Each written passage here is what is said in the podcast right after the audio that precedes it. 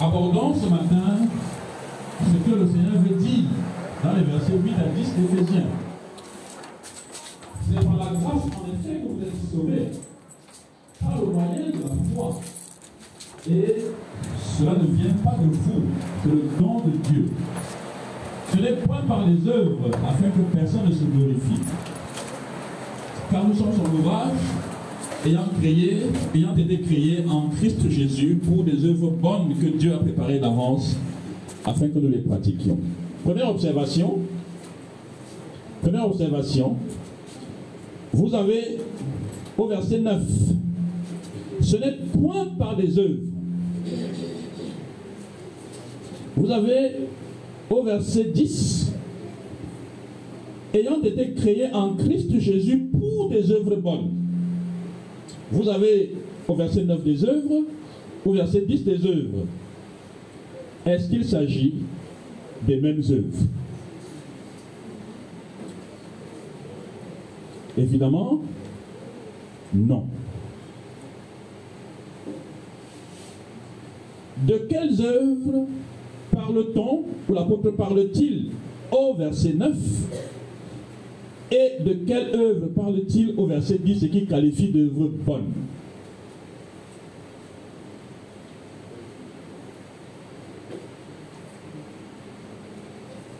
C'est ça que je voudrais traiter aujourd'hui.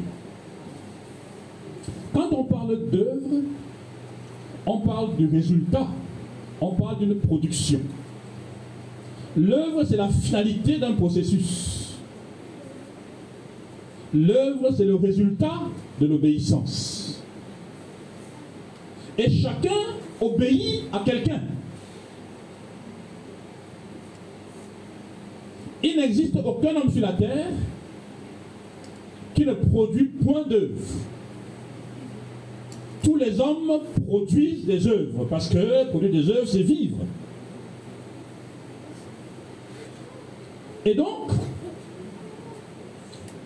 quand vous parlez à certaines personnes, vous échangez,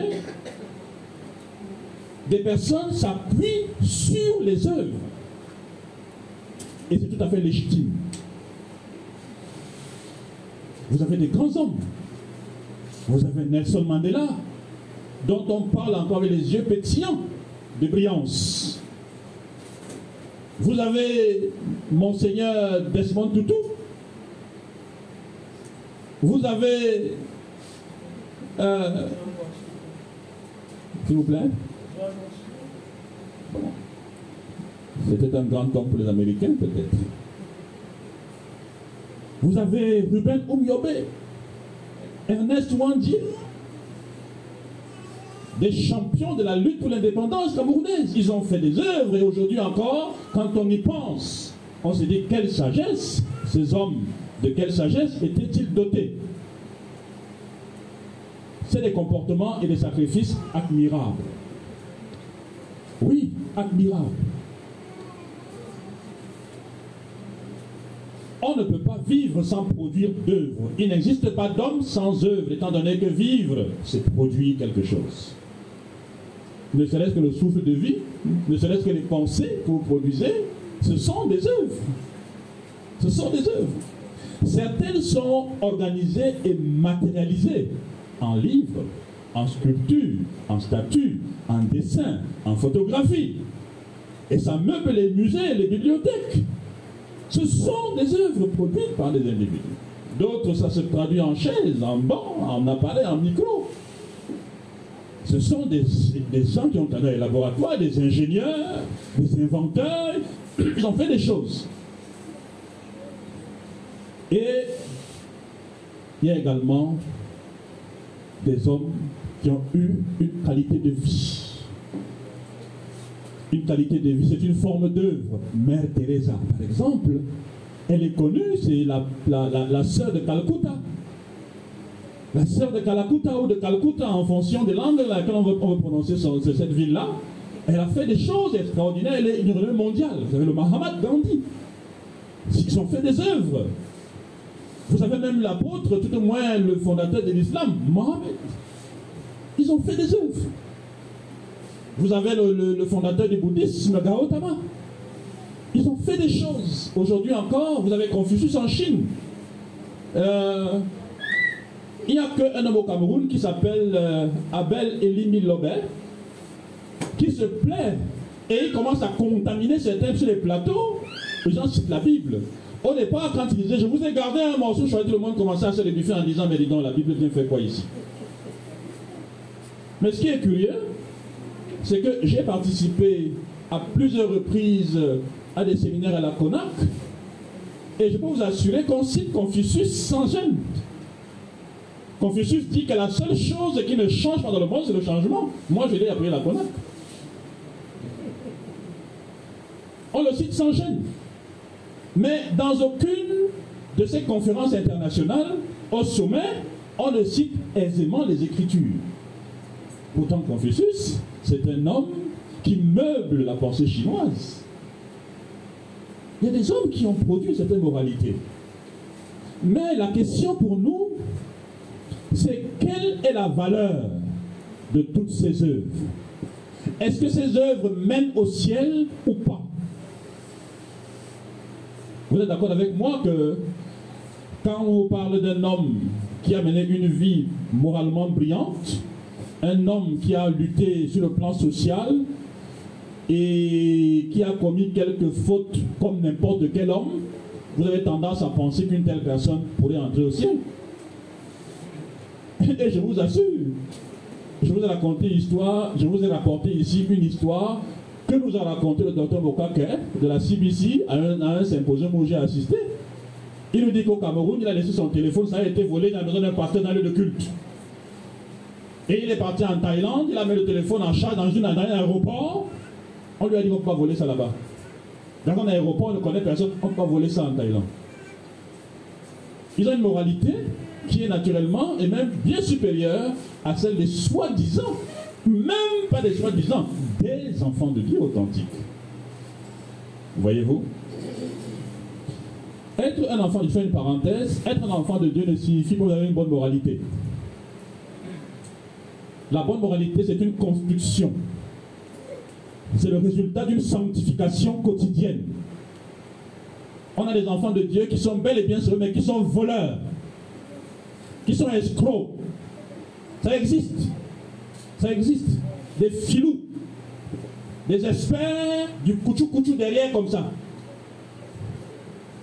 Quand quelqu'un peut passer, demander l'argent à six personnes, c'est un quoi? C'est un escroc, c'est un voleur. Il fait son plan sur la poche de six personnes. Il m'a donné 25 000, il m'a donné 40 000, il m'a donné 50 000. Il fait quoi là? Il fait quoi? C'est un voleur. Il prend la scène avec nous, mais c'est un voleur. C'est ça que ça fait. Être un enfant ne veut pas dire qu'on a une bonne moralité. La bonne moralité se construit, se construit. Au fur et à mesure qu'on obéit à Dieu et qu'on manifeste de la dignité, on est un enfant de Dieu qui gagne en moralité. Et la confiance suit. On peut davantage faire confiance à un homme ou à une femme dont la moralité est stable. Stable. Voyez-vous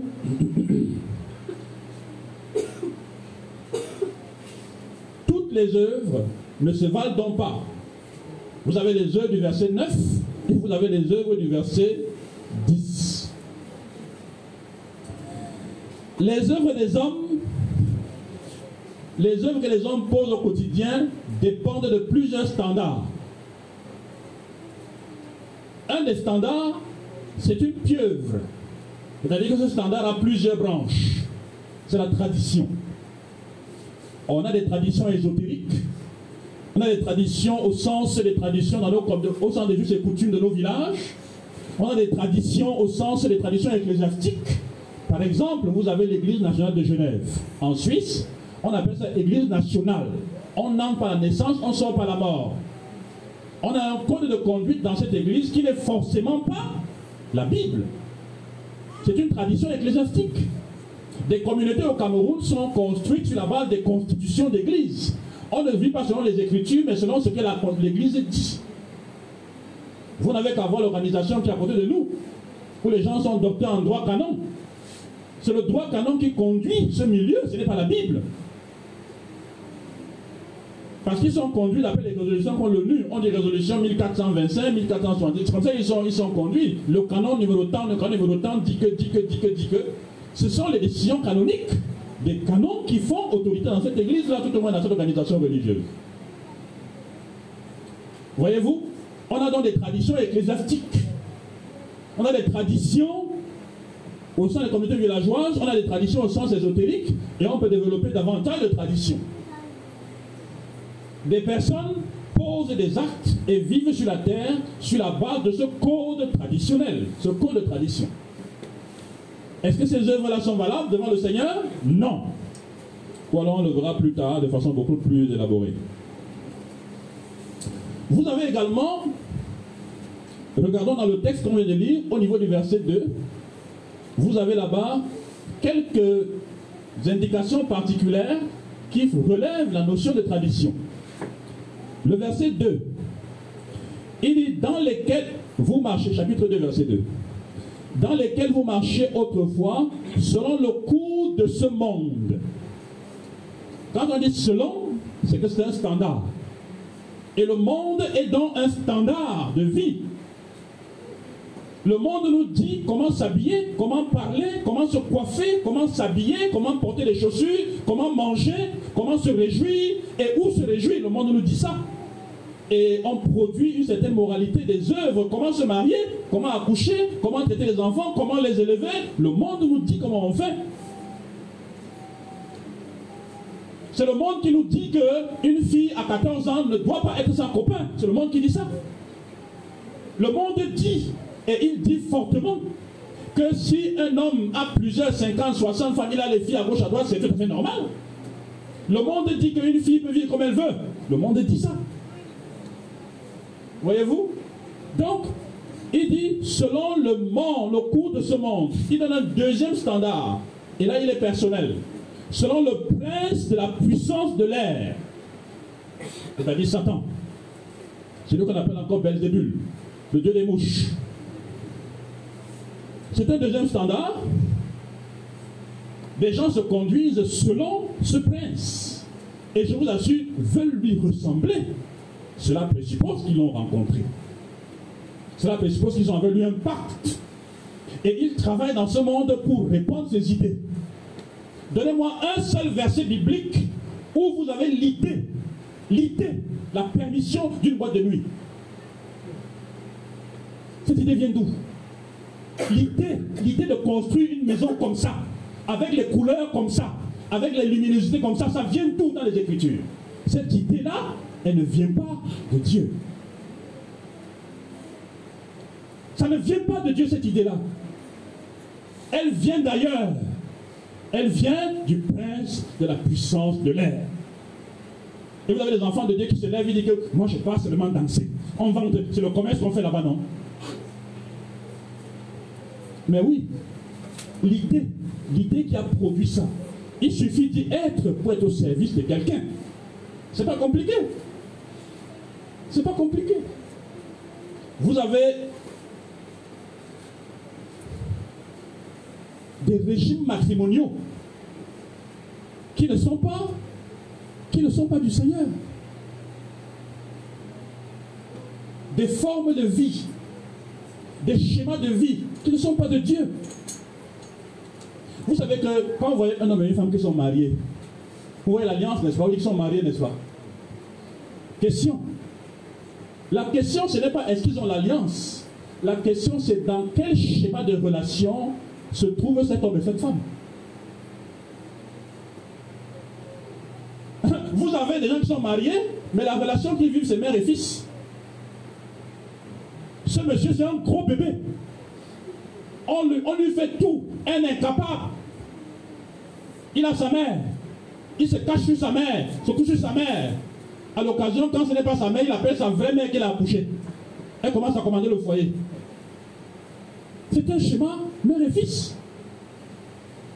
Vous avez les schémas camarades de classe. Ils sont dans un couple, ils sont camarades de classe. C'est-à-dire le garçon ne se sent pas des responsabilités par rapport à sa femme, c'est sa camarade.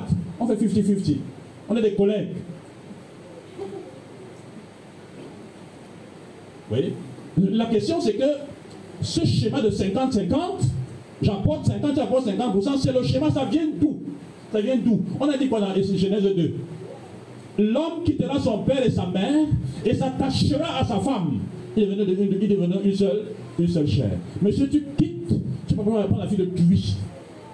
Tu t'attaches à elle, vous devenez une seule chair. Et on dit par ailleurs que l'homme est le chef du, du foyer. Tu la prends pour la nourrir, pour la soigner, pour l'habiller, pour la, la, pour la faire. On dit faire, faire rire quelqu'un des C'est ça? Faire rire. Pour la faire rire. Donc tu donnes du temps pour t'asseoir avec elle, pour qu'elle rie, elle soit contente. C'est un travail, frère. C'est un travail. Faire rire ta femme. Elle rit. Tu es content. Le monde dit autre chose. Le monde dit laisse-la pleurer, fais rire de dehors. Réjouis-toi dehors, mais dedans, on s'en fout. Elle est déjà acquise. Conquiert d'autres. D'autres. Et tu seras quelqu'un, tu en auras conquis des centaines. Des gens ont donc des comportements sur la base de tels standards. Le verset 3 dit Nous tous aussi, nous étions de leur nombre et nous nous, conduisions autrefois selon nos convoitises charnelles. C'était notre standard, les convoitises charnelles. Et il donne un standard qui va suivre, il dit Nous exécutions les volontés de notre chair et de nos pensées. Ici, quel est le standard? C'est notre propre raison. Le plaisir devient un standard. Je fais ce qui plaît à mon corps. Vous entendez des phrases comme ça. J'ai entendu une chanson dans un bus.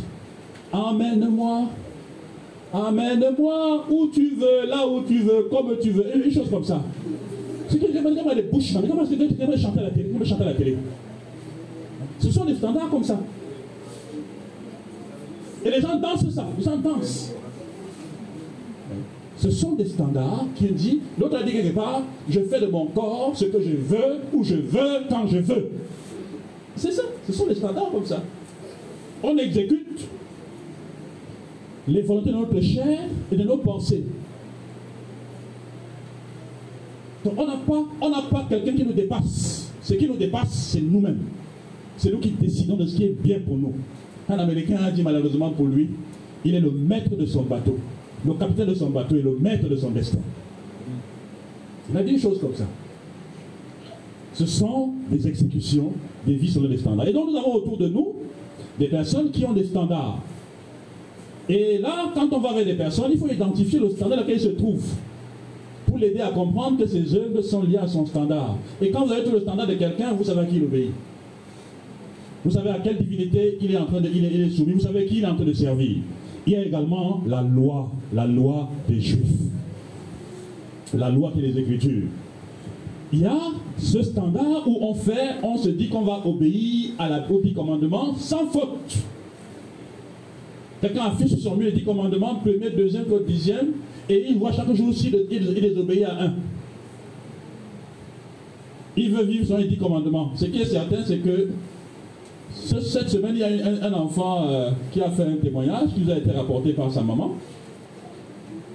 L'enfant a dit à sa maman, maman, je prie pour ne pas faire un péché et je pêche plus.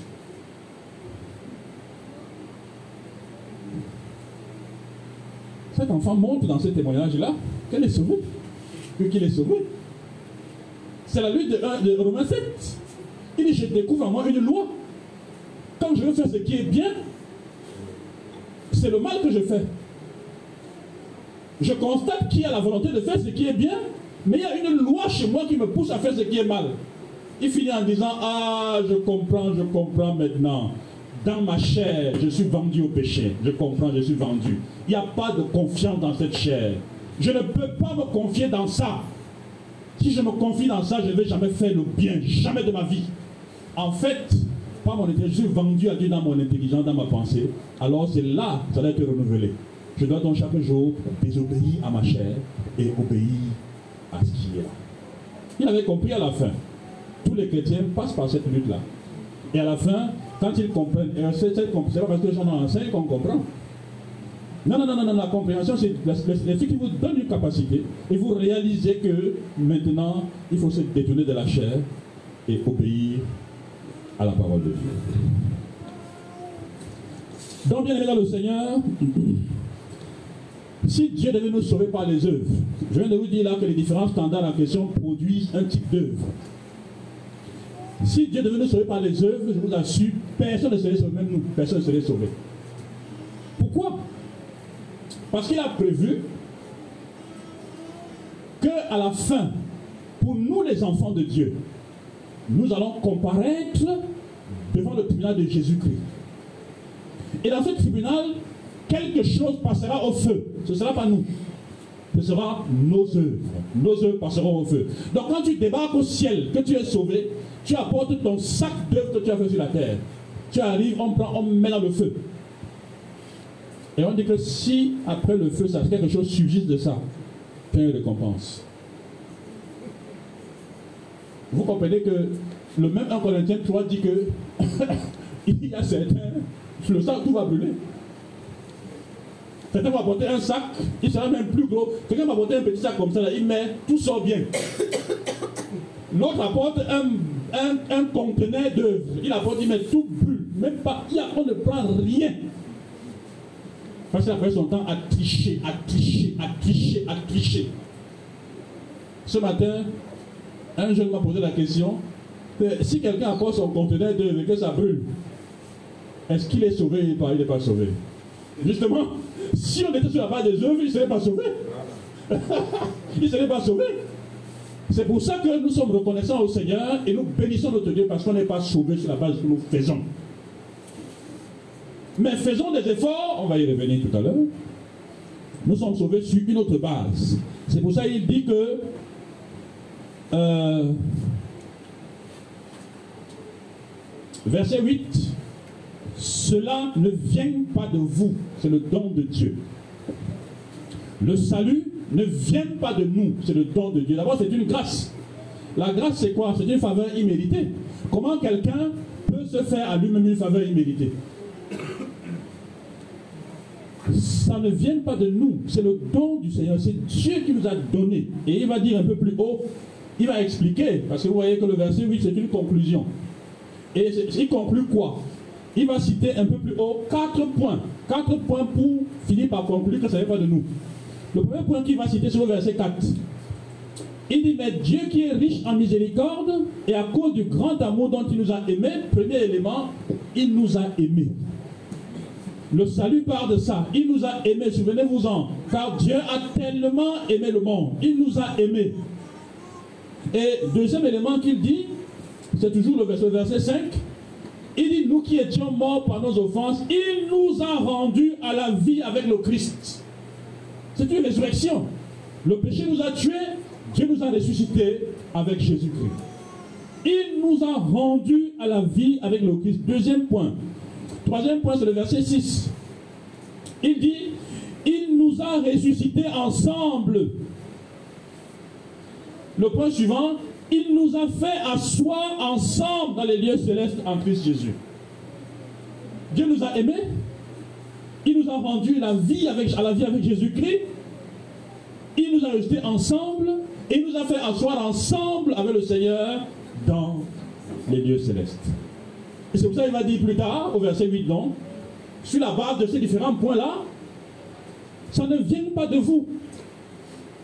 Ça ne vient pas de vous. C'est par grâce que vous êtes sauvés, verset 8. C'est par la grâce, en effet, que vous êtes sauvés par le moyen de la foi. Et ça ne vient pas de vous. Et c'est bien expliqué par l'apôtre Paul. Donc, bien dans le Seigneur, ce n'est pas parce que s'il devait nous sauver sur la base des œuvres, nous serions tous perdus qu'il nous a sauvés. Ce n'est pas ça le but. Le but, c'est le verset 9 qui le dit. Il a fait ça afin que personne ne se glorifie. Je voudrais insister sur cet enjeu. c'est un enjeu hautement important qui définit la qualité et l'orientation de la vie de l'enfant de Dieu. Afin que personne ne se glorifie. Il y va de la nature du péché. Le péché est une rébellion. Le péché dans sa nature stratégique et opérationnelle, c'est se rebeller contre Dieu et défier Dieu tout le temps. Les gens qui se glorifient hors du Seigneur sont des gens qui le défient matin, midi et soir. Et il a voulu un mécanisme à travers lequel aucun homme ne va plus jamais se lever dans ce même modèle. Voilà ce qu'il a fait. Voilà ce qu'il a fait. Il nous a fait du bien en nous extrayant de l'orgueil diabolique. Frères et sœurs, c'est une bonne nouvelle.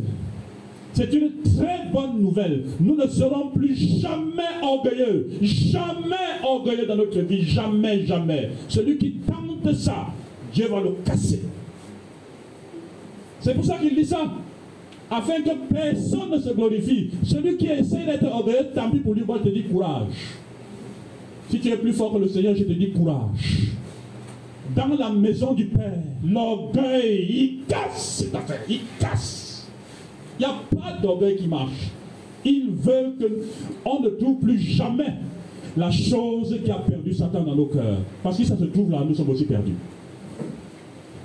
Vous voyez, il a fait en sorte que nous ne, serons plus jamais dans notre vie perdue. Jamais plus. Jamais. Et moi, j'ai envie de sauter de joie. Je dis, Seigneur, merci beaucoup.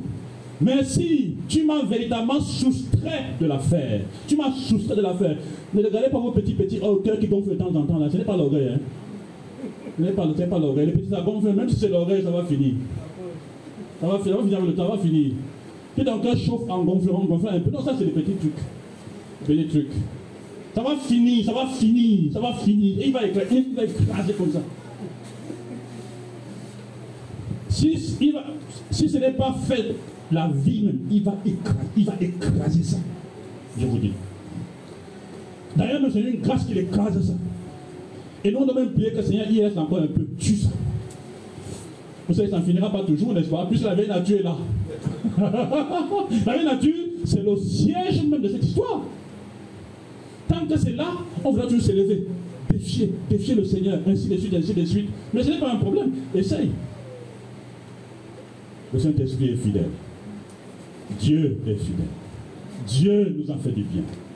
Dieu nous a fait du bien. La chose qui nous détruit, c'est l'orgueil. Il a enlevé, banni ça à jamais à travers Jésus-Christ. Celui qui a reçu Jésus-Christ a cessé d'être orgueilleux. Il a cessé de vouloir être comme Dieu. Il a cessé de chercher à défier le Seigneur. Il a accepté de se soumettre à Dieu, d'obéir à sa parole. Celui qui est né de nouveau est un homme humble. Dis avec moi, je suis humble. Je n'ai pas entendu. Je suis humble. Dis fort, je suis humble. Je suis humble. Que Dieu te bénisse. Dieu te bénisse. Parlons maintenant des, deuxièmes, la deuxième catégorie d'œuvres. Celle du verset 10. On mettra pas long sur cette catégorie-là. Il est créé pour des œuvres, mais cette fois-là, il dit des œuvres qui sont bonnes. Sous-entendu que les anciennes étaient mauvaises. Les œuvres qui sont bonnes. Les œuvres qui sont bonnes ont un seul standard, une seule source, le Créateur. Il dit, nous sommes son ouvrage, son ouvrage, son ouvrage. Nous avons été créés en Christ Jésus pour des œuvres bonnes. En fait, le salut le salut commence par le Père. Le Père est le concepteur du salut. C'est pour ça que le Seigneur Jésus dit quelque part dans un Corinthien, vous allez savoir bientôt que le Père vous aime directement. que le Père lui-même, il vous aime. Donc c'est Jean qui dit ça. Vous le saurez. Et nous rêvons du jour où on va voir notre Père Céleste nous tenir dans la main, nous accueillir. C'est que j'ai été, je t'ai connu avant la fondation du monde. Je sais par quoi tu es passé. Maintenant me voici. Tu me vois. tu me vois. Je dis, hein, Il dit, vous n'avez pas de à chaque jour. Vous n'avez pas souvent ça. Ah, mais bien aimé, ça va se passer. Dieu va nous accueillir. Le, le, le, fondateur de la terre. C'est-à-dire que celui qu'on ne peut pas voir, nous on le verra. Il nous prendra dans ses mains. Moi je rêve de ce jour. Je rêve de ce que Je veux te voir vrai, vrai. Est-ce que tu. on a dit que tu n'existais pas. On a dit qu'on a dit qu'on a dit que moi je vais te voir. Et moi j'attends le jour je vais te voir. Il va nous recevoir dans ses mains. Que je vous ai connu, je vous ai aimé, je vous ai suivi. Je vous ai à travers des siècles. J'ai attendu tout ce temps parce qu'il fallait que vous tous vous entriez. Vous étiez trop nombreux. Vous étiez nombreux. Je voulais que tous soient, que personne ne soit perdu. Mais vous êtes là, mes enfants. Vous êtes tous là. Vous voyez sera, on sera beaucoup pour lui. Nous qui sommes ici, nous tous là. Il peut nous prendre main sur un doigt. Hein. Bon, il n'a pas de doigts. Mais s'il tient la terre entre ses mains, qui nous contient, combien de fois, combien de fois nous, non, non, non, non, il peut nous serrer nous tous en même temps, en même temps, c'est-à-dire qu'on sent qu'il nous tient, et il est content, on est content de l'avoir. On verra ce Dieu. Il est, nous sommes, nous sommes sa création. Nous sommes sa nouvelle création. C'est lui qui est l'auteur de notre salut. C'est lui qui nous a donné le salut. C'est lui qui nous a fait enfants de Dieu. C'est lui qui nous a aimés de cette manière. Son fils, je vais dire comme ça la façon d'un fou. Son fils a vu que le père était triste.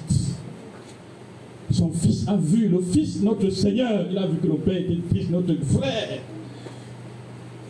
Il dit, tu voulais me donner des, des frères, mais ils sont tous perdus. Je te vois comment tu es triste. Et je ne vois même personne qui peut faire ça. En fait, dans le, dans le c'est moi, je viens maintenant, moi je viens. Je vais te donner, je vais te donner les frères, je vais te donner les enfants que, que, que, que je vais te les donner.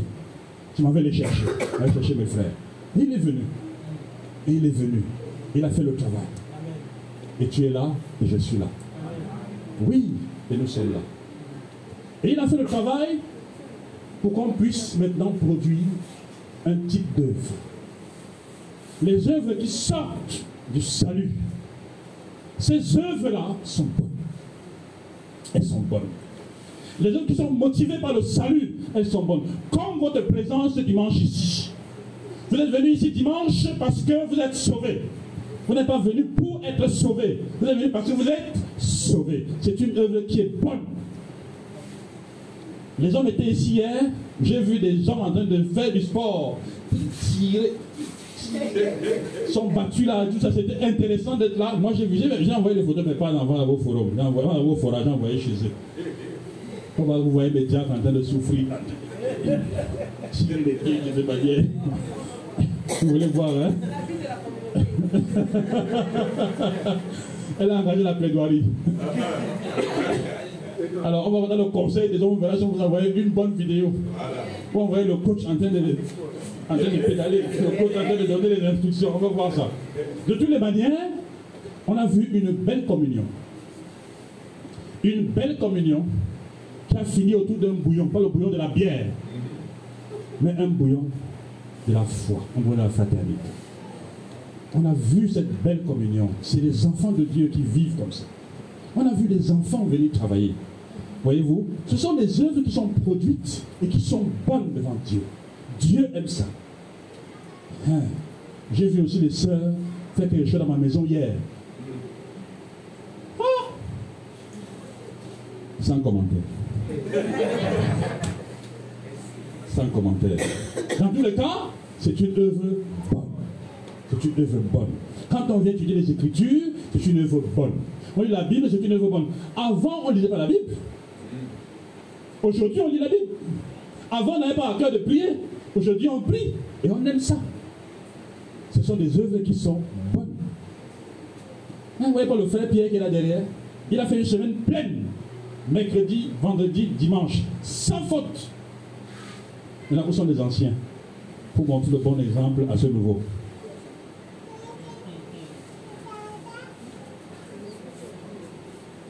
Et s'il va de plénitude en plénitude, il sera bientôt ancien.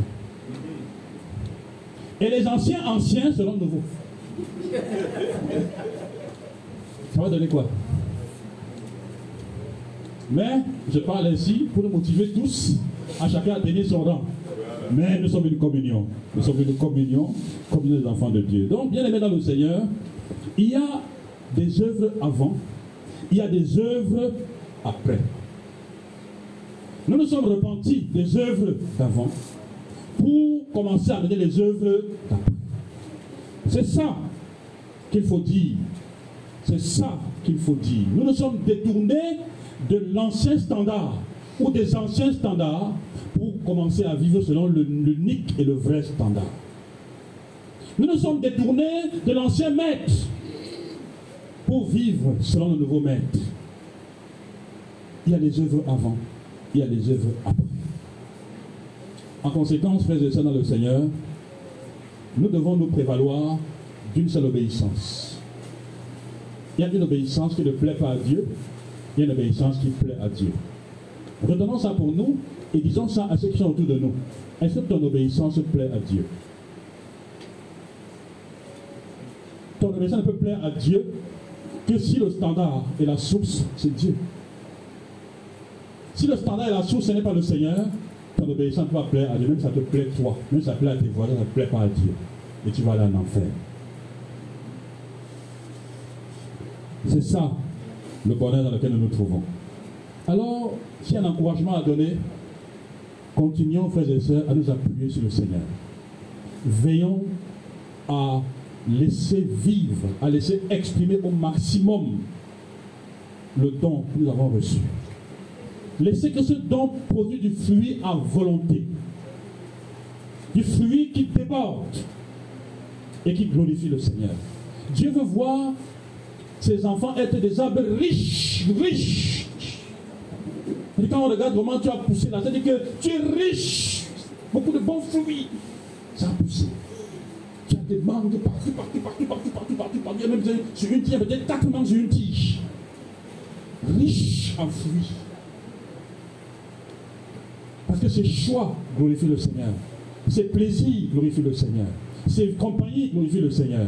Ses fréquentations glorifient le Seigneur. Son discours glorifie le Seigneur. Son vêtement glorifie le Seigneur. Sa coiffure glorifie le Seigneur. Quand on le voit, son seul problème, c'est que est-ce que ça va plaire à Dieu? Est-ce que ça va plaire à Dieu? Est-ce que ça va plaire à Dieu? Est-ce que ce que je fais va plaire à Dieu? Est-ce que ça va lui plaire? Ça va lui plaire? Il pleure même pour ça. Il pleure même pour ça. Ça va te plaire ou pas ce n'est pas qu'il veut plaire à Dieu en même temps, plaire au monde en même temps, plaire en même temps, plaire à Dieu. Il t'endine comme ça, il t'endine comme ça, comme un défi éternel et invétéré. Non, non, non.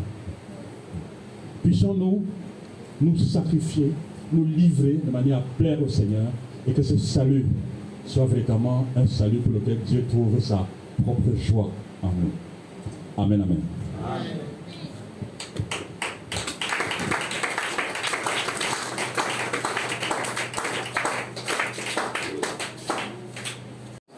Et Philémon, chapitre Philémon. Parce que Philémon, c'est Philémon. Philémon, c'est Philémon. Donc, ouvrez les Bibles dans Philémon et dans Tite chapitre 3. Nous demandons le silence, le calme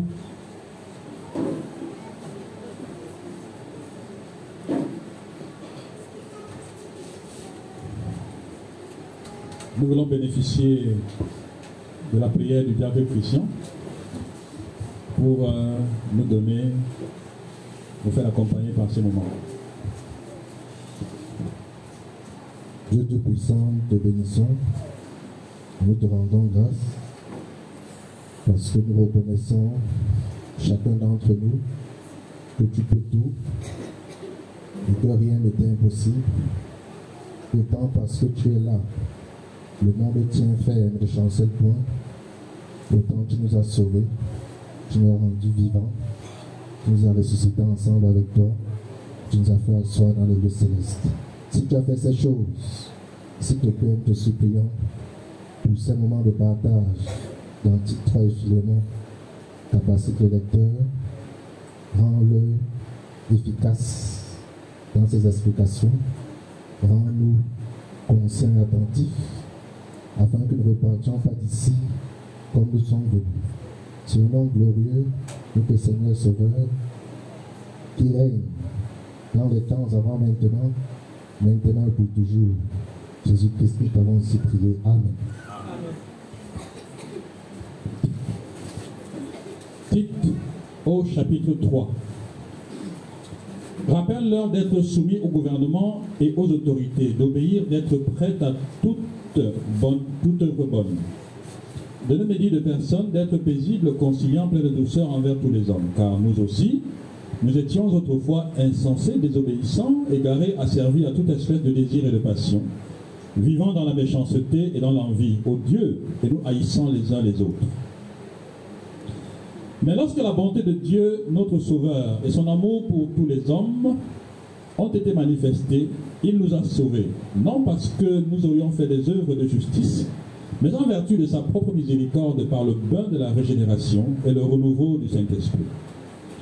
Il l'a répandu sur nous avec abondance par Jésus-Christ notre Sauveur, afin que, justifiés par sa grâce, nous devenions héritiers dans l'espérance de la vie éternelle. Cette parole est certaine et je veux que tu insistes là-dessus, afin que ceux qui ont cru en Dieu s'appliquent à exceller dans les œuvres bonnes. Voilà qui est beau et utile aux hommes. Mais évite les folles discussions, les généalogies, les discordes, les disputes relatives à la loi, car elles sont inutiles et vaines.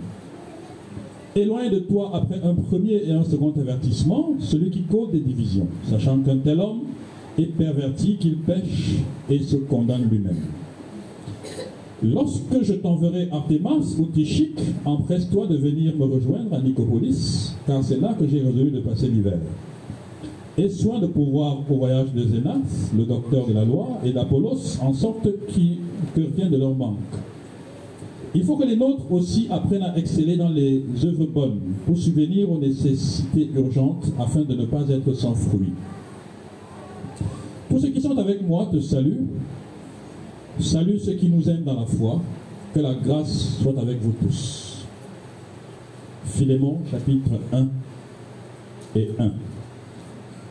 Paul, prisonnier pour le Christ Jésus, et le frère Timothée à Philémon, notre bien-aimé compagnon d'œuvre, à Appia, notre sœur, à Archip, notre compagnon de combat, et à l'église qui est dans ta maison. Que la grâce et la paix vous soient données de la part de, Dieu notre Père et du Seigneur Jésus-Christ. Je rends continuellement grâce à mon Dieu en faisant mention de toi dans mes prières, car j'entends parler de l'amour et de la foi dont tu as fait preuve envers le Seigneur Jésus et pour tous les saints. Je lui demande dans la communion de la foi, je lui demande que la communion de ta foi devienne agissante et que tu reconnaisses tout ce qui pour nous est le bien en vue de Christ. J'ai eu en effet beaucoup de joie et de consolation à cause de ton amour, car toi, frère, car par toi, frère, le cœur des saints a été tranquillisé. C'est pourquoi, bien que j'ai en Christ beaucoup de liberté pour te prescrire ce qui convient, j'aime mieux te prier au nom de l'amour tel que je suis, moi, Paul, un vieillard, et de plus maintenant prisonnier pour le Christ Jésus. Je te prie pour mon enfant que j'ai engendré dans les chaînes, Onésime. Autrefois, il t'a été inutile, mais maintenant, il te sera bien utile à toi comme à moi. Je te le renvoie, lui qui est une partie de moi-même. J'aurais désiré le retenir auprès de moi pour qu'il me serve à ta place pendant que je suis dans les chaînes pour l'évangile. Mais je n'ai rien voulu faire sans ton avis, afin que ton bienfait n'ait pas l'air forcé, mais qu'il soit volontaire. Peut-être en effet, il a été séparé de toi pour un peu de temps, afin que tu le retrouves pour l'éternité. Non plus comme un esclave, mais mieux qu'un esclave, comme un frère bien-aimé. Surtout de moi, et combien plus encore, selon la chair et selon le Seigneur. Si donc tu me tiens pour ton ami, reçois-le comme moi-même. S'il t'a fait quelque tort ou s'il te doit quelque chose, mets-le sur mon compte. Moi, Paul, je t'écris, je l'écris de ma propre main, je te le rembourserai, pour ne pas dire que tu te dois toi-même à moi. Oui, frère, que j'obtienne de toi ce service dans le Seigneur. Tranquillise mon cœur en Christ. C'est en me fiant à ton obéissance que je t'écris, sachant que tu feras même au-delà de ce que je, de ce que je te dis. En même temps, prépare-moi un logement, car j'espère vous être rendu grâce à vos prières. Et Paphra, mon compagnon de captivité en Christ Jésus, te salue. Ainsi que Marc, Aristarque, Démas, Luc, mes compagnons d'œuvre. Que la grâce de notre Seigneur Jésus-Christ soit avec votre esprit. Amen. Le diable Christian.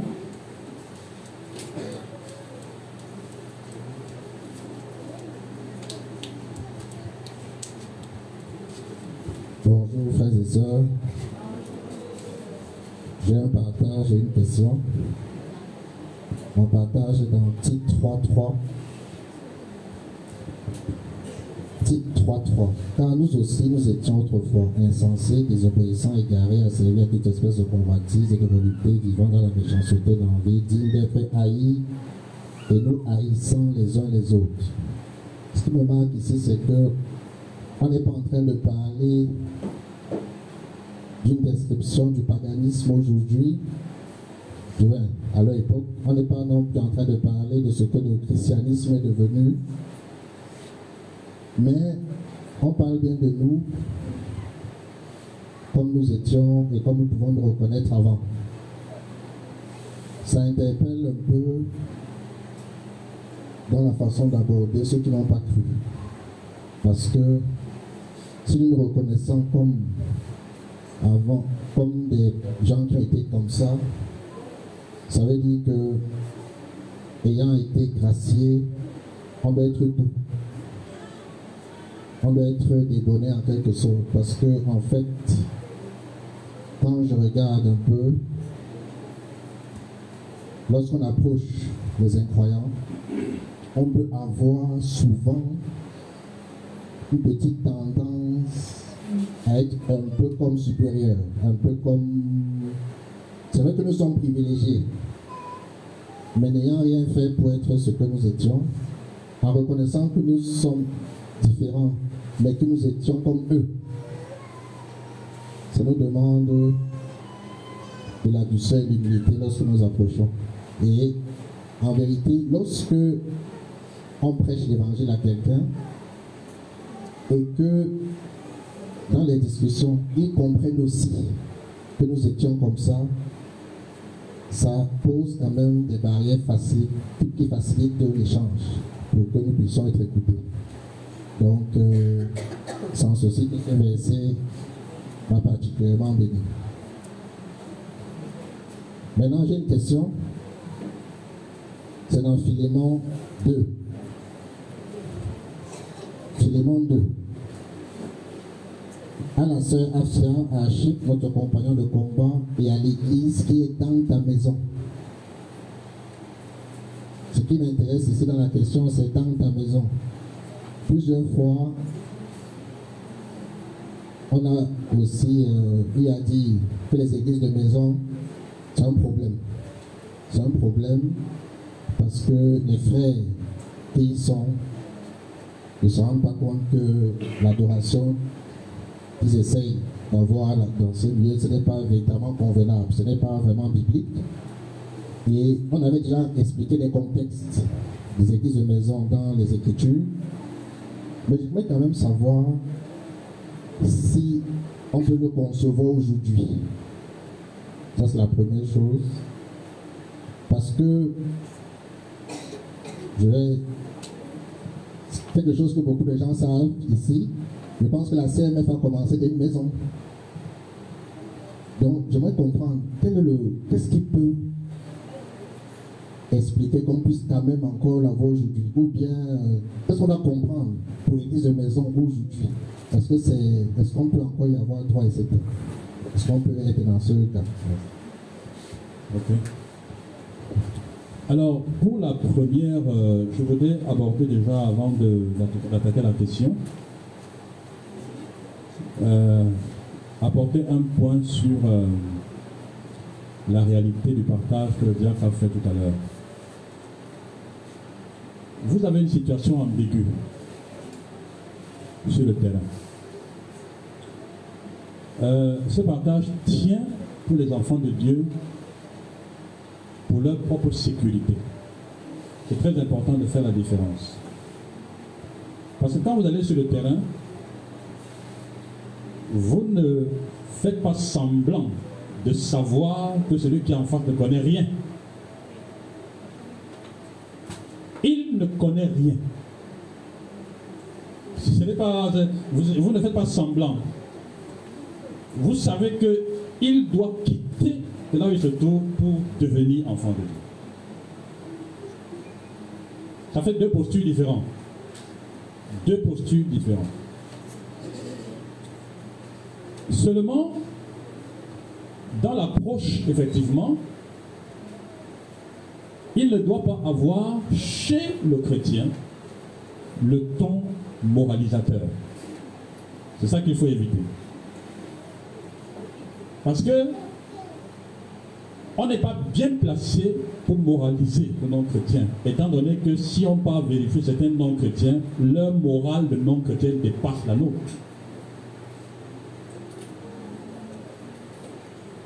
C'est cette moralisation, justement, qui donne une posture supérieure qui est en réalité une vanité.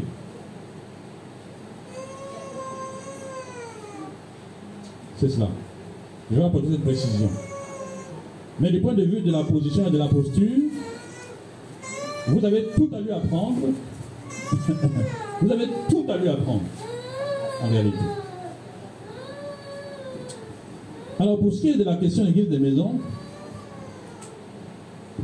je crois que c'est bien de poser la question et ça permet de repréciser quelque chose, ça fait deux choses. Parfois quand je parle, certains me comprennent de façon littéraire et ne distinguent pas quand je parle de doctrine ou de concept théologique. Quand je parle d'église de maison, en tant que concept théologique, c'est anti-biblique.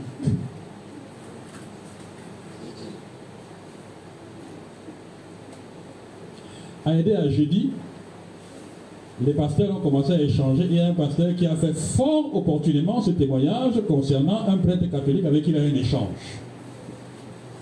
Et le prêtre lui disait, vos églises, vos petites églises, là, et nous on a, il a dit, hé, hé, hé, mon père, vous avez commencé ici à aider à, Marienberg. Il était un dans une maison, ici.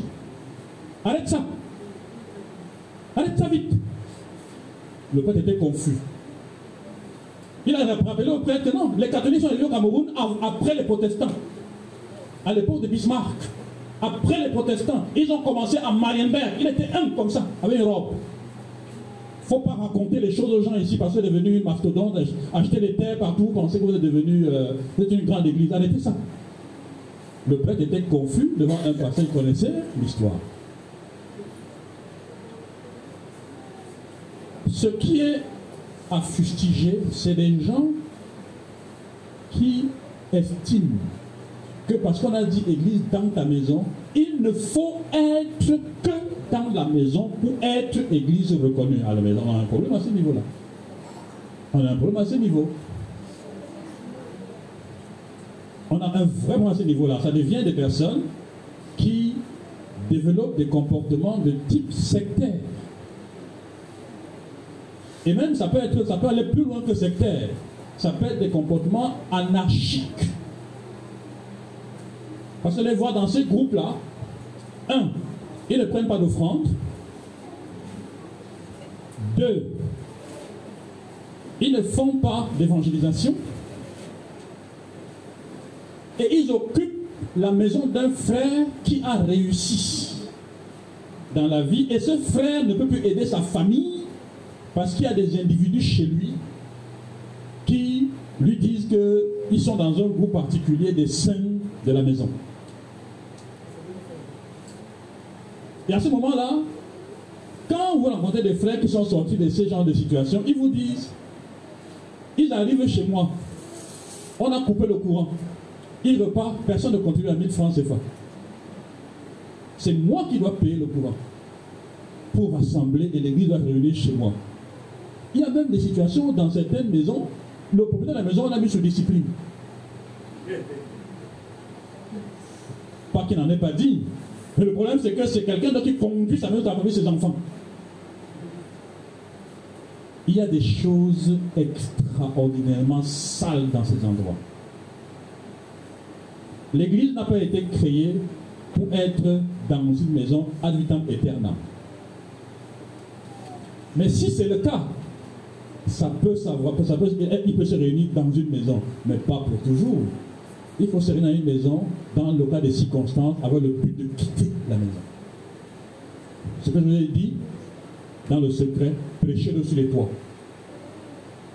L'Église a une vocation publique, publique. Est-ce que ça répond à la question la deuxième, Le deuxième élément qu'il faut dire par rapport à ça, c'est que c'est le texte qui nous aide. Ça permet de comprendre que l'église, ce n'est pas un bâtiment. Si maintenant l'église est dans sa maison, est-ce qu'on parle alors à l'église? C'est l'église qui part dans sa maison se réunir. On ne part pas à l'église. Je vous dis cette histoire va vous choquer autant que moi je connais sur la terre. Vous allez vous rendre compte que des docteurs en théologie, des professeurs en théologie, des pasteurs.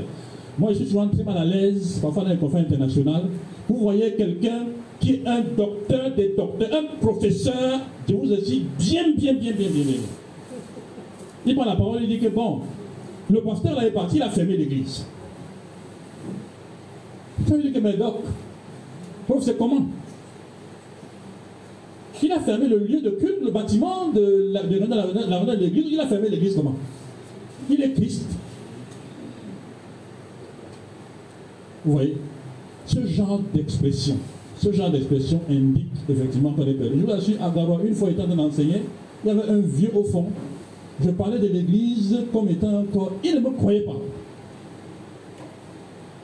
Quand j'ai donné le verset de Romains 16, 5, dès qu'il a lu, on en a lu ce verset publiquement, il a pris la parole à la fin pour dire que, vraiment, docteur, quand vous avez lu le verset c'est là que mon cœur, j'étais en train de vous, dans mon cœur, vous critiquer. Dans mon cœur. J'étais déjà fâché. Mais quand il a vu dans le texte l'église dans ta maison, il a compris effectivement que l'église n'est pas un bâtiment. L'église, on ne vient pas, on ne vient pas à l'église. C'est l'église qui vient quelque part et quand elle finit, elle repart. Le lieu là, ce n'est pas l'église. On est en train de nous faire accepter ça comme deuxième définition dans les dictionnaires aujourd'hui. On dit non, non, non, non, non, on a étendu le concept et puis on a rendu le bâtiment où l'église s'est réunie comme église aussi. C'est les deux sont assimilables. Je ne pas cette définition. Je n'accepte pas ça. On ne devrait même pas accepter une telle définition. La Bible ne donne même pas le commencement d'une telle idée que l'église peut être un bâtiment. L'église est dynamique, l'église est vivante, l'église bouge, l'église se déploie, l'église fluide, l'église vit l'église ne peut pas être un bâtiment. Il dit bien, et en plus, est-ce qu'on peut saluer l'église qui est le bâtiment? Vous savez les bâtiments maintenant quand vous passez en route? C'est pas possible. Sœur Gertrude. Bonjour, bien-aimé. Euh, J'ai deux questions. La première question est dans Philemon, euh, chapitre Verset 7. Nous éprouvons en effet beaucoup de reconnaissance et de réconfort au sujet de ton amour, car grâce à toi, frère, le cœur des saints a été tranquillisé. Et ici, j'aimerais savoir de quels saints il s'agit et, comment il dit que grâce à lui, le cœur des saints a été tranquillisé. Parce que j'ai une fois discuté avec les gens de l'église catholique et ils ont utilisé ça en disant que euh, les cœurs des saints, ce sont les saints qui sont déjà, qui, sont déjà morts. Et c'est pour cela que eux, et ils prient ces saints-là parce que même la Bible a dit que les cœurs des saints tranquillisés, ça veut dire qu'ils écoutent, ils écoutent, mais bien qu'étant morts. Et ma deuxième question est au verset. Ma deuxième question est au verset 18, 19. Mais moi, Paul, je, l'écris à ma propre main. Je te rembourserai sans vouloir te rappeler que toi aussi tu as une dette envers moi. Et je voulais savoir, je, pardon, monde 19. Moi, Paul, je l'écris de ma propre main. Je te rembourserai sans vouloir te rappeler que toi aussi tu as une dette envers moi. Donc, euh, est-ce que c'était vraiment nécessaire qu'il lui rappelle qu'il a une dette? Ou voulait-il lui dire qu'il doit rembourser le bien par le bien qu'il lui a fait?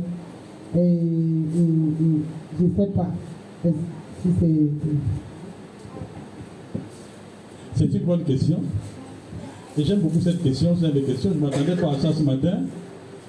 Mais ça permet de déblayer certaines choses. L'apôtre Paul a choisi un leadership responsable. Quand il a dit quoi à Philémon? Je ne te donnerai rien. Ça, il a dit.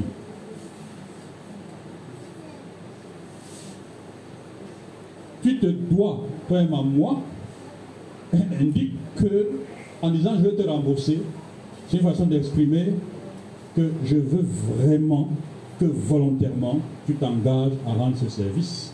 Je ne te dois rien. Vous voyez l'affaire? Et il fait ce jeu dans tout, le, dans, tout le, dans tout le chapitre. En réalité, le problème qui est posé, c'est le problème de l'autorité apostolique, l'autorité pastorale, l'autorité dans une communauté. Et Paul a choisi le service souple que moi aussi j'ai suivi, moi le pasteur de cette église. Tu peux dire à un frère, frère, tu peux me rendre ce service? Il y en a qui disent non. Ils ne comprennent rien. Dans le cas de l'église, le pasteur dit fais ça, il a l'autorité de prescrire ça. Que tu fais comme ça, comme on t'a dit, il n'explique rien, tu fais comme ça. Il a est-ce que tu peux me. Il croit qu'il a la liberté de dire non. En fait, c'est cette liberté qu'il enlève à Philémon ici. Attends, vous imaginez que l'apôtre Paul demande à Philémon, à, Onésime, de prendre un, celui qui lui a été, qui a été voleur avant, n'est-ce pas? Il a le repasser, il a, il a au Seigneur, tu refuses. Tu ne pardonnes pas. Tu es qui? Vous voyez l'idée? Tu, es qui même pour demander même contre la, contre la bourse tu, tu, te tiens pour demander contre la bourse.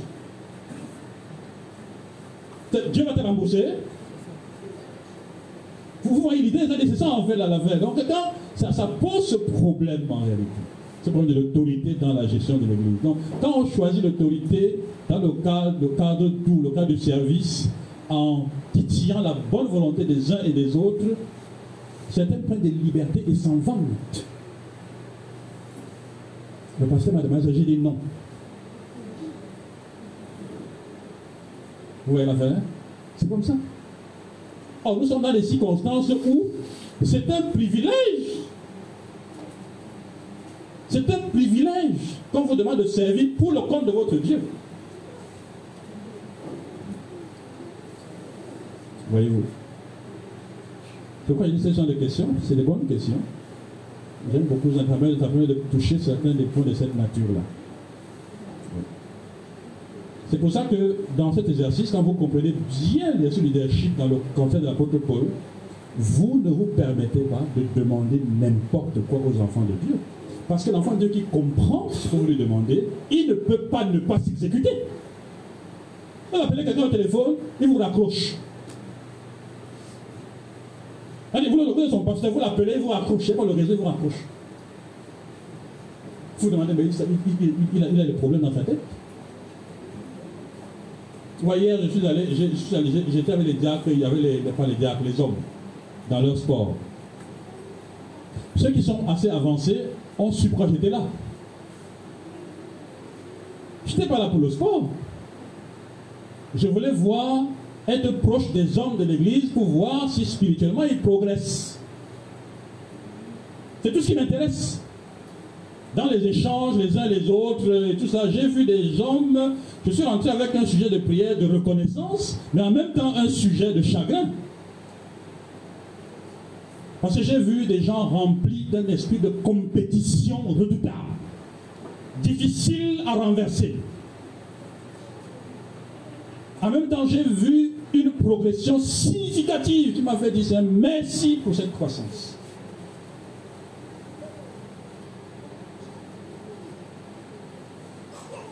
voyez le phénomène?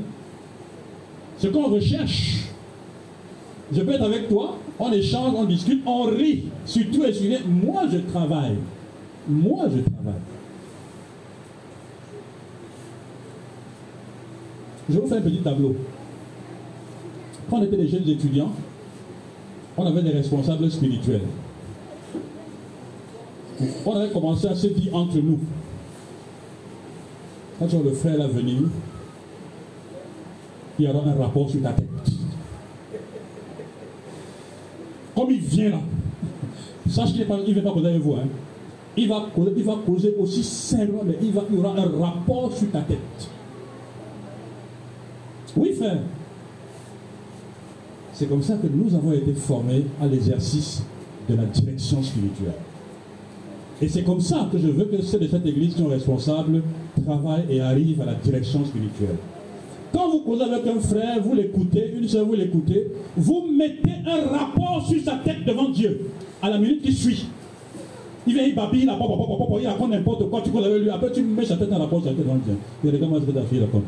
Regarde ce que tu dit, regarde ce qu'il fait, regarde, regarde, regarde, regarde. Tu mets ça devant le Seigneur.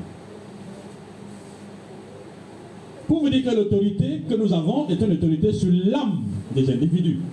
C'est ça qu'on a comme autorité. Maintenant, si je t'appelle quelque chose de très précis, je vais entendre ta voix pour sentir l'orientation de ta voix. Regarde ce que moi j'ai vu dans la prière par rapport à toi. Tu raccroches. Je fais comment de toi? Et tu me racontes deux jours après que tu as eu tel, problème. Regardez-moi celui-ci. Regardez-moi celui-là. Vous voyez ce type de phénomène? C'est des choses comme ça. C'est des choses comme ça. Ok?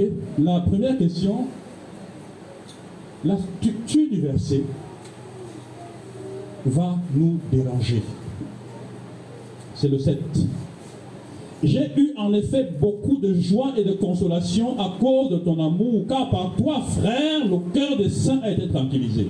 Dans la structure du verset, si les saints dont on parle sont ceux qui sont déjà morts, Philémon et comment il vit les morts c'est Philémon qui est l'instrument de la tranquillisation du cœur des saints. Qui, selon les catholiques romains, sont morts, ont été canonisés. Mais ce que Philémon n'est pas, pas. Et il a tranquillisé le cœur de ces saints-là. Vous voyez que du point de vue du parallélisme, c'est une, interprétation qui est fallacieuse. On appelle ça en anglais en théologie fallacis exegesis des exégèses fallacieuses. C'est-à-dire qu'on on prend des expressions pour faire ce qu'on veut. On tire le texte, on dit ce qu'on veut du texte sans tenir compte de la structure du verset. Philémon est vivant, ces saints sont au minimum vivants. Ça s'appelle le parallélisme dans l'interprétation. Si les saints sont morts, c'est que Philémon n'est pas vivant. Parce que c'est par lui qu'ils ont été tranquillisés. Vous voyez l'affaire C'est-à-dire au moins, pas dans le rapport, hein, pas dans la posture du rapport, mais dans la posture de l'action de Philémon. Parce que l'histoire peut être racontée par quelqu'un, et quand on regarde du point de vue de la personne qui raconte l'histoire, les saints peuvent être morts étant passés par Philémon. Mais dans la posture du récit, dans la réalité du récit, Philémon ne pouvait pas tranquilliser les cœurs de ces gens s'il n'était pas vivant. C'est bon pour toi? Dans cette structure-là, toute interprétation visant à associer à la notion de saint les gens qui étaient canonisés est fausse. Parce que ceux-ci n'étaient pas morts à l'époque où, Philémon les aidait et ils n'étaient pas donc canonisés à cette époque-là. Ça n'attire pas du tout. Maintenant, revenons sur la structure du mot saint. Le mot saint est appliqué exclusivement, ah, je ne dire pas exclusivement, je vais dire au niveau des humains, est appliqué uniquement à ceux qui ont reçu Jésus comme Seigneur personnel. C'est eux qui sont saints. Donc quand il parle des saints ici, il parle en fait, dans le verset, il dit, car par toi, frère, le cœur des saints a été tranquillisé. En fait, ce n'est pas pour dire, car par toi, frère, le cœur des frères a été tranquillisé. C'est juste pour une question esthétique qu'il a changé. Saint veut dire frère. C'est cela. Les frères en Christ sont saints. Les sœurs en Christ sont saintes. C'est ça que la Bible enseigne. C'est ça. Oui, tu voulais rebondir sur la question.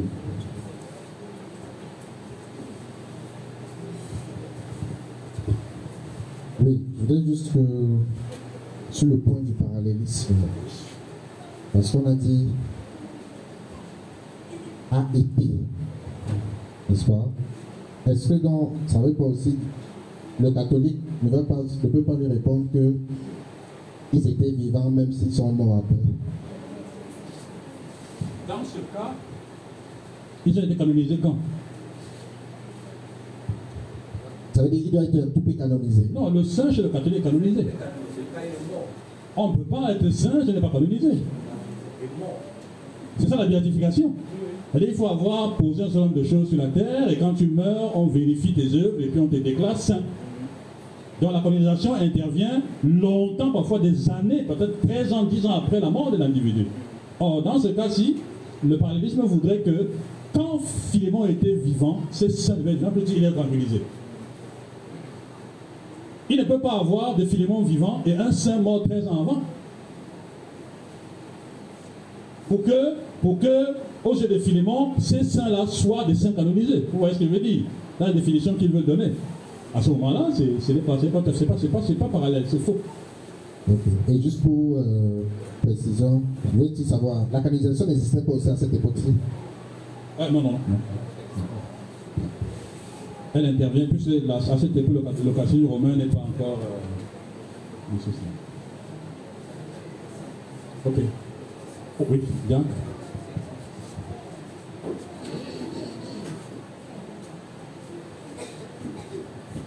Vous voyez pourquoi quand, quand vous avez les Écritures, nous devons progresser dans le travail. Toi, tu as, été formé. Je ne vois pas encore, ne plus les gouttes. Il faut que si tu es encore rempli. Il faut qu'on renvoie les enfants qui sont à l'école, hein. qu'on renvoie les gens de cette école, on vous renvoie tous à l'école. Vous revenez tous vers recommencer l'école. C'est compliqué là. Hein? Au moins vous devenez tous faire le numéro 1. Vous devenez tous faire le numéro 1. Tout le monde, les gens de cette 1. On refait tout ça. Pour travailler les règles d'interprétation et tout cela, Denise est en train d'approuver, dit qu'elle est d'accord, elle est d'accord, elle est d'accord. Il faut qu'on revoie cette affaire-là. Parce que quand on a les écritures, on comprend bien les règles d'interprétation. À partir de là, tu casses n'importe qui quand tu connais comment interpréter. Les réponses sont dans le texte. Dans le texte. Puisque les gens font du texte, ils prennent un texte sans tenir compte du paratexte, ils en font un prétexte à leur convenance. Vous voyez, ils négligent les contextes. Paratexte, contexte et tout ça ils mettent ça de côté. Allez-y, bien. Euh, euh, J'ai deux questions. La première, c'est sur le verset 1 de Tite. Verset 1 et 2. Rappelle-leur d'être soumis aux magistrats et aux autorités, d'obéir et d'être prêts à toute bonne œuvre. Et dans votre version, à la place des magistrats, c'est gouvernement.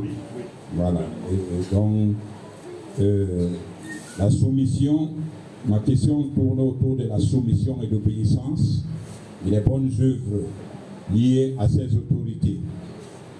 Euh, Est-ce qu'il n'y a pas de limite à ça Quand nous voyons aujourd'hui dans des gouvernements qui sont purement des gouvernements sataniques, qui prescrivent, par exemple, euh, de, aux hommes de se marier avec des animaux, avec euh, les hommes avec des hommes, les femmes avec des, des femmes, et de les accueillir même. Est-ce que euh, cette soumission et cette obéissance euh, à ces autorités n'a pas de limite C'est ma première question. Ma deuxième question, c'est au verset 13 et 14. Euh, en fait, ça couvre de 12 à 14. Il parle des noms, mais là particulièrement est, est soin de pouvoir au voyage de Zénas, le docteur de la loi, et d'Apollos, en sorte qu'il que rien ne leur manque. Il faut que les nôtres aussi apprennent à pratiquer de bonnes œuvres pour subvenir aux besoins pressants, afin qu'ils ne soient pas sans produire des fruits. Alors, je voudrais savoir d'abord qui est On, l'appelle docteur de la loi. Il, c'est dans l'ancienne économie ou bien dans, il continue à être docteur de la loi dans la nouvelle économie. Mais maintenant, pourquoi l'apôtre Paul lui donne cette connotation si c'est dans notre économie? Et, il occupait quel rang dans la communauté pour que euh, euh, euh, puisse subvenir aux, besoins. C'était des anciens, c'était quoi, ou bien des missionnaires ou de l'apôtre dans dans le cercle de l'apôtre Paul et, pour lequel il devait pouvoir à ses besoins pressants.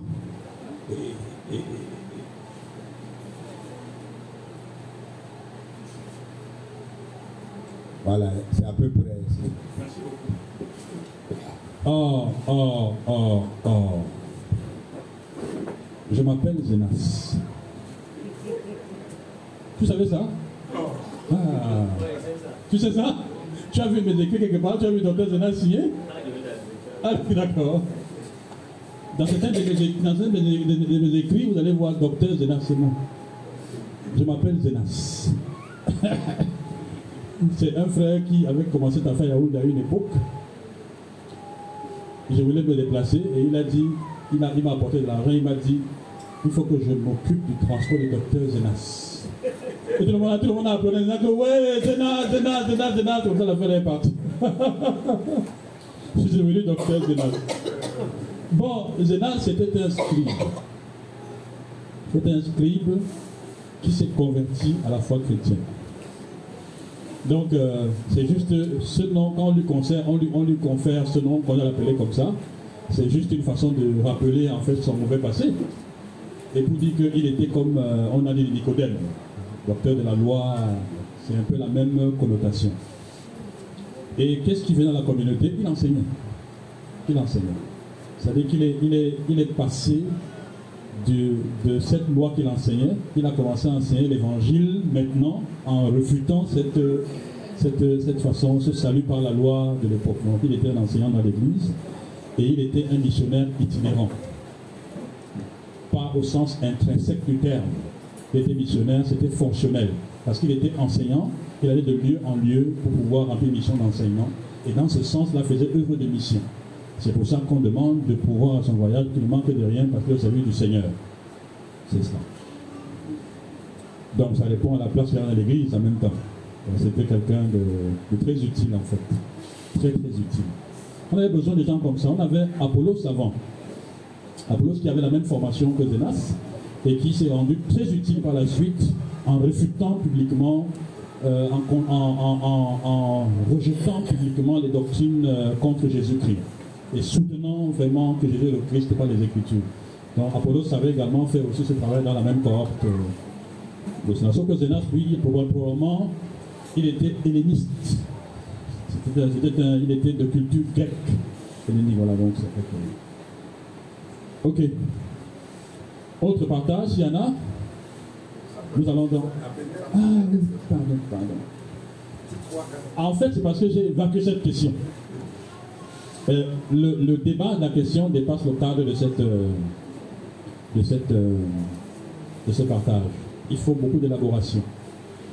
Ce qu'on peut dire globalement, c'est que lorsque la loi devient unique, la résistance devient une norme.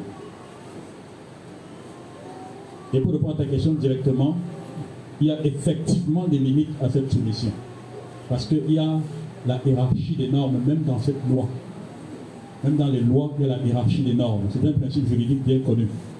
C'est-à-dire que vous avez une loi qui a une application locale, elle est soumise à une loi qui a une application territorialement beaucoup plus grande lorsqu'il y a un conflit entre l'application, le champ d'application local et, un territoire plus grand, la loi qui a primauté, la loi qui a, un champ plus grand a primauté sur la, la, celle qui est plus basse. donc, on, laisse celle-là se soumettre à l'autre lorsqu'il y a un conflit.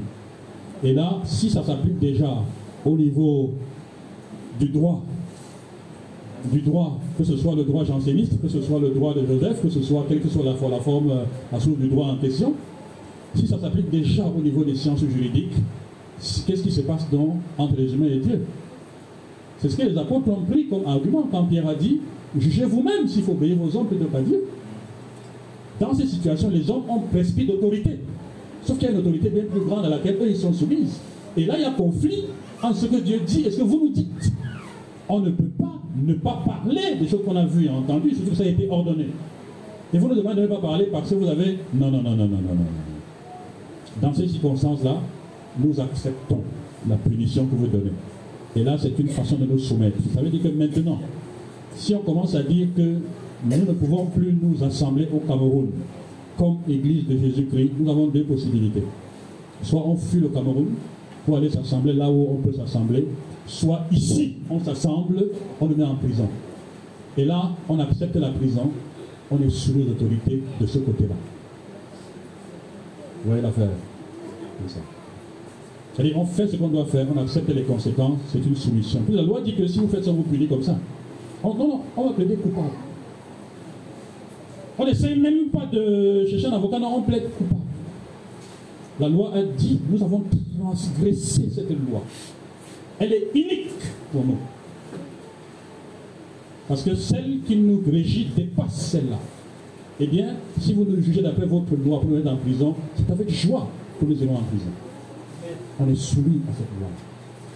C'est ça. Donc j'essaie de dire en ramasser, l'élaboration est beaucoup plus grande. Élaborer, euh, parce que ce n'est pas toujours aussi évident lorsqu'il faut voir les choses à une, toute petite échelle. Dans une entreprise, tu as un patron et tout ça là. Vous savez que certains patrons instrumentalisent des bonnes lois. C'est-à-dire qu'une mauvaise motivation conduit à appliquer une bonne loi et à laquelle tu ne peux pas résister, même si tu connais la motivation qu'il y a derrière. On a fait ça à Daniel. Daniel se retrouve dans la fausse lion. Vous voyez, à des situations, il y a. C'est un sujet assez délicat qui demande, comme je dit encore, beaucoup d'élaboration pour chacun des cas. Ça demanderait qu'on fasse tout un enseignement sur la question et voir euh, les différents principes y associés. Ok.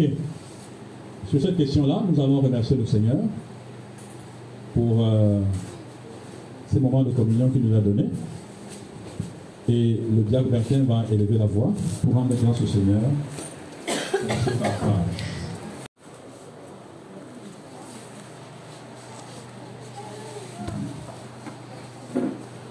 Le message de ce matin est donc tiré de Luc, chapitre 2, le verset 14. C'est l'adresse où se trouve notre texte d'appui pour le message.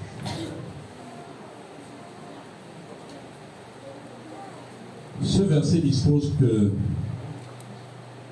gloire à Dieu dans les lieux très hauts et paix sur la terre parmi les hommes qui l'accueillent. C'est ce texte qui va nous accompagner pendant ces quelques minutes. Mais ce verset est dans un contexte. Le chapitre 2.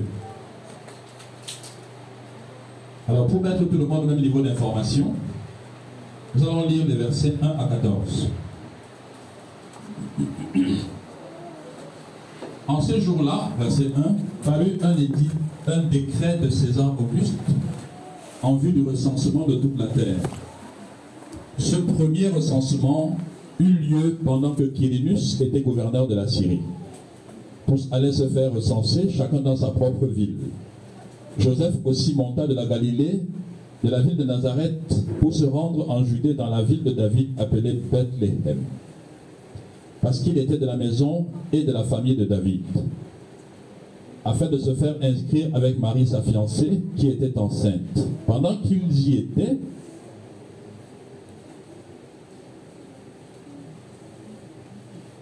Pendant qu'ils étaient là, autant pour moi, le temps où Marie devait accoucher arriva. Et elle enfanta son fils premier-né.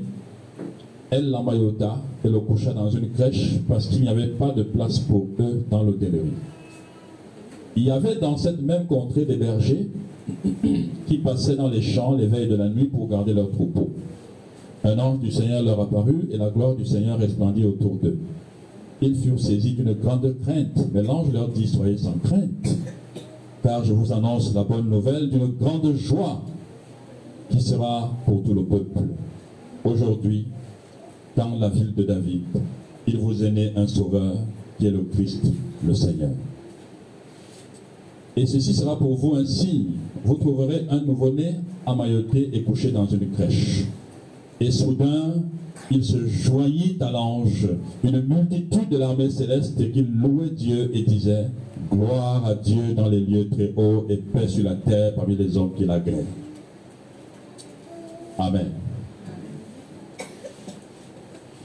C'est un texte bien connu, euh, qu'on a même récité par le passé, pendant les fêtes de Noël. à l'époque. Et il est toujours récité. Il est même toujours lu. Alors je voulais vous proposer ce matin un regard sur ce texte. C'est un texte narratif. Et comme c'est un récit, on ne peut que se poser la question, quel est l'événement? L'événement ici, c'est bien et bien la naissance du Seigneur Jésus-Christ. C'est ça l'événement. Et le verset 11 nous dit, aujourd'hui, ça dit que les, les, anges font cette annonce avec solennité, le séquençage ou la cadence des expressions, des mots qu'ils utilisent suffisent en eux-mêmes pour marquer la solennité et la grandeur de l'enfant qui vient de naître. Il dit, je vous annonce la bonne nouvelle d'une grande joie qui sera pour tout le peuple.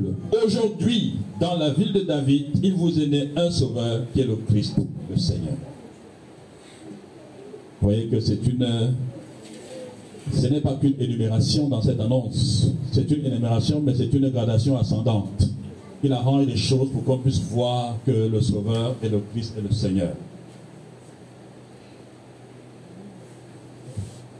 Donc l'événement, disais-je, c'est la naissance du Seigneur Jésus-Christ. C'est l'entrée effective de Jésus sur terre. J'aime mieux cette expression.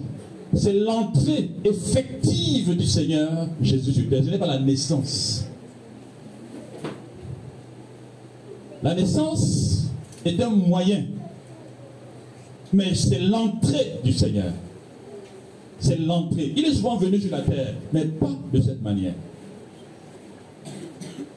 Il est souvent venu dans les luttes d'Israël. Il y avait un ange qui précédait, qui précédait le peuple, qui marchait. C'était le général en chef, avec une épée rouge, une épée véritablement flamboyante. Et il, précédait l'armée dans les combats. C'est lui, il était souvent là.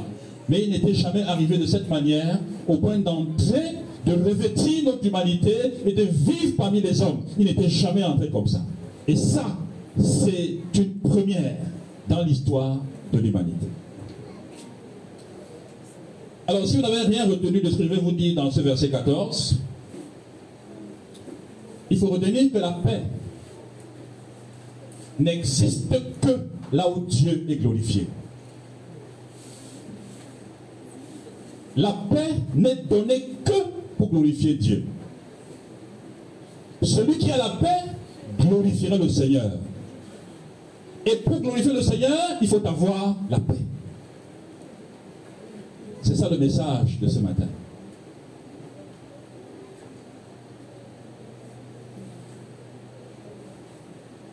La question qu'il faut se poser, c'est que, est-ce que je le glorifie de la bonne manière?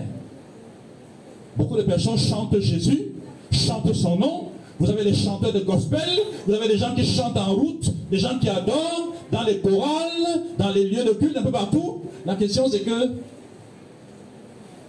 en ont-ils le droit? Ont-ils la paix de laquelle émerge la gloire? Toute glorification de Dieu qui n'a pas pour socle cette paix est une abomination, c'est une insulte c'est comme si on vous servait votre meilleur plat dans un, dans votre meilleur, meilleur repas dans un plat crasseux, sale. Souvenez-vous de ça, la Bible dit le fruit de la justice est semé dans la paix.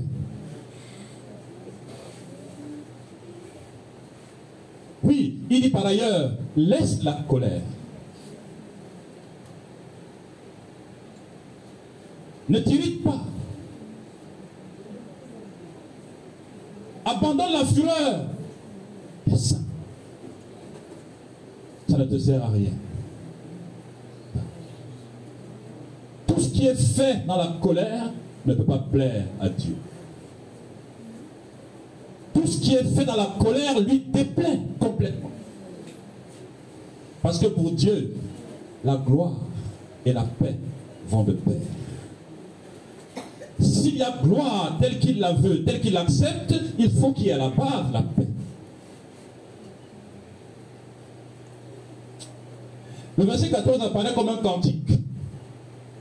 Et quand on lit le verset, euh, le verset 13 dit, et soudain, il se joignit à l'ange, une multitude de l'armée céleste, qui louait Dieu et disait, gloire à Dieu dans les lieux très hauts et paix sur la terre parmi les hommes qui l'agréent. Eh bien, on dit qu'il louait Dieu, ne sait pas c'était avec quelle mélodie. Ça pouvait être une chanson, ça pouvait être une psalmodie, c'est-à-dire des paroles, euh, des paroles minées, ce n'est pas un vrai chant, c'est une psalmodie, ça peut être aussi des paroles juste déclarées, des proclamations, des déclarations comme ça à la gloire du Seigneur. Quoi qu'il en soit, ce n'est pas un problème pour nous qu'un cantique soit lu, soit proclamé, soit même comme c'est un langage poétique écrit en vers dans, notre, euh, en français, ça peut, être même, ça peut être même déclamé. Comme ça peut être chanté, comme ça peut être salmodié, ce n'est pas un problème. Dieu n'en est pas moins glorifié. Alors les anges, dans leur louange, qui est nettement décrit au verset 14, qui est donné au verset 14. C'est-à-dire qu'on nous donne le contenu de la louange. On n'a pas dit que les anges ont loué le Seigneur et ça s'arrête là. On donne le contenu de la louange en question. Ils ont dit gloire à Dieu dans les lieux très hauts et paix sur la terre parmi les hommes qu'il agrée. Il y a la particule et qui est une conjonction de coordination et qui juxtapose deux éléments, deux axes de la louange. La gloire de la gloire d'un côté et la paix de l'autre côté. Sauf que la conjonction en question est une conjonction qui met effectivement, c'est une vraie juxtaposition. Et qui indique ce que Dieu veut, ce que Dieu pense. Et à travers ce verset, on voit même le cœur de Dieu.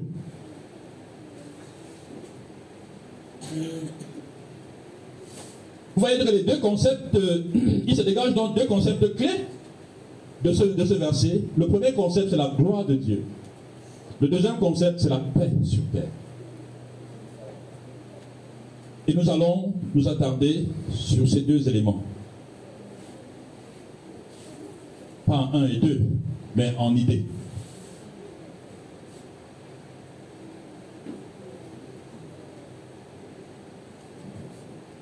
Tout à l'heure, je vous disais que la conjonction de coordination met en place une véritable juxtaposition. L'un ne va pas sans l'autre. La gloire de Dieu et la paix sur terre, les deux vont ensemble. En fait, cet état de choses est, quelque, ce que Dieu a toujours voulu pour nous. Dieu a toujours voulu que les hommes soient dans ce genre de diptyque. La gloire de Dieu et la paix parmi les hommes.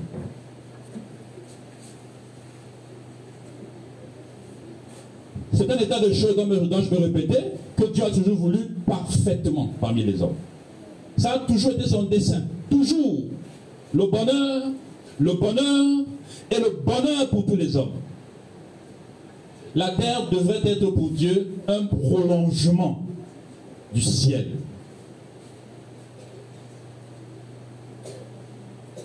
Donc si vous voulez, ce que Dieu, ce que Dieu voulait voir, c'est que la vie sur terre soit exactement la vie au ciel. Le bonheur, le bonheur, le bonheur et le bonheur toujours pour les êtres humains. ça permet de voir qui est Dieu et ce qu'il y a en lui. Quand on réfléchit, on se dit quelles sont les pensées de Dieu? Quels sont les projets qu'il a dans nos cœurs? Enfin, même quand c'est écrit, nous lisons, on a la peine à croire, à s'imaginer, à intégrer même le niveau de bonheur qu'il veut pour nous. Un exemple, c'est la prière, par exemple. Pourquoi les hommes n'aiment pas la prière? Pourquoi les hommes prient très peu?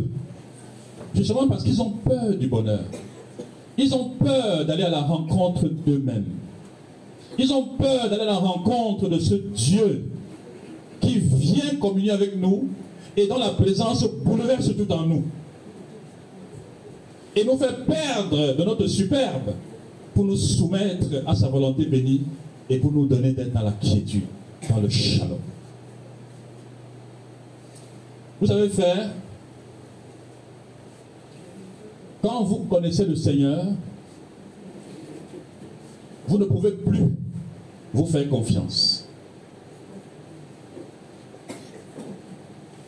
Je répète, quand vous connaissez le Seigneur, vous ne pouvez plus vous faire confiance. Et les êtres humains, même des enfants de Dieu authentiques, ont très peur de perdre totalement la confiance en eux. Mais on va dire comme le Seigneur Jésus, pourquoi on fait ça? Que dirais-je? C'est pour ça que je suis venu. Je suis chrétien pour perdre toute confiance en moi et ne l'avoir qu'en Dieu. Pourquoi est-ce que j'ai peur de perdre confiance en moi, de perdre les moyens? Pourquoi? Parce qu'en fait, j'ai peur du bonheur. J'ai peur qu'on prenne soin de moi. J'ai peur, j'ai peur qu'il prenne les devants. Parce que je me dis qu'il n'est pas très sage. C'est ce qu'on ne dit pas souvent, mais c'est ça qui est la vérité. Les, je parle des enfants de Dieu authentiques. Ils ne le disent pas. Ils disent, tu es sage, tu es plus sage que nous, tu es plus grand que nous. Mais dans la pratique, dans le concret, ils sont pleinement dans l'idée. Ils nagent dans une rivière qui s'appelle Dieu n'est pas très intelligent. Si je lui laisse tout, je peux souffrir. Si je ne contrôle pas tous les domaines, je peux avoir quelques problèmes. Il faut que je garde encore une certaine partie de mes affaires, parce que si je ne suis, c'est compliqué. Voyez-vous? C'est dans ce genre de rivière que le chrétien nage et il n'ose pas se l'avouer. Il n'ose pas aller à la rencontre de ça. Mais c'est parce qu'il a peur du bonheur. Les gens disent toujours qu'il y a beaucoup plus de femmes dans l'église que les hommes. Parce que les hommes sont facilement trompables. Vous pensez que c'est vrai? Moi, je pense que non. Je pense plutôt que les femmes ont l'habitude d'être prises en charge. Les femmes, facilement, se laissent prendre en charge, se laissent nourrir, se laissent vêtir, se laissent soigner, se laissent divertir. Elles se dépendent. Mais vous savez que ce n'est pas toujours vrai, n'est-ce pas? Vous savez qu'à cause de la situation actuelle, même euh, il y a des discussions sur la soumission.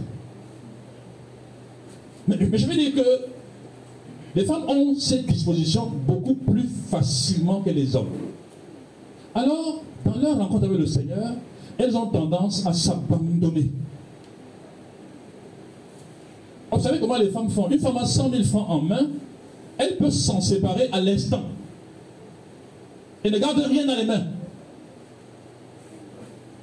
Un homme, mon vieux, il faut le passer par brisement 6, niveau 6, 7 pour qu'il laisse passer 50 000 francs financiers. Il va commencer par donner 10 000 d'abord, il garde 40. Quand vous poussez trop, il donne encore 10. S'il va atteindre notre exagère, il faut que j'ai une zone de confort. Il y a les imprévus. Les imprévus. Voyez-vous? Oh, mais les femmes, elle est capable de. Même si elle, s'en sépare tout de suite. Et elle s'attend au bon vouloir de demain. Je pense que c'est l'une des raisons pour lesquelles on peut avoir cette facilité. Ce n'est pas qu'elles ne sont pas pécheresses. Ça n'a rien à voir avec ça.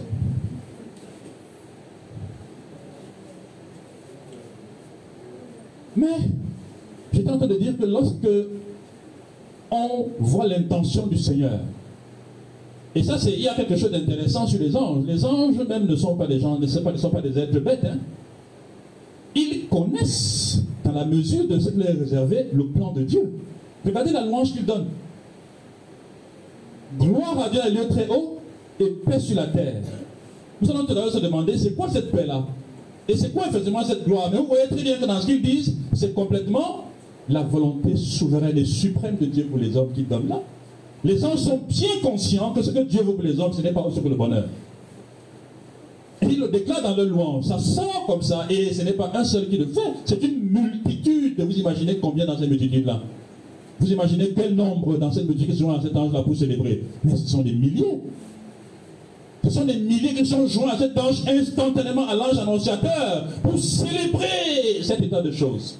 Et il dit, en fait, il dit dans, dans ce message, cet état de choses est fait. C'est fait, c'est fait, et c'est fait, c'est fait, c'est fait. C'est ça qu'ils disent en fait.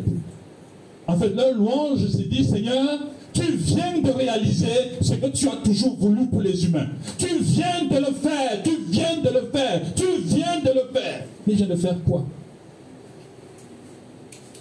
Mais ils sont en train de le célébrer comme ça. Et quand on entre, on regarde le cœur de notre Père, le cœur de notre Dieu. Quand il te regarde, il voit Annelie. Je veux que tu sois dans le bonheur. Tu as peur du bonheur? Le bonheur. Il regarde Marlise, il dit, le bonheur. Tu aimes le bonheur? Le bonheur, le bonheur.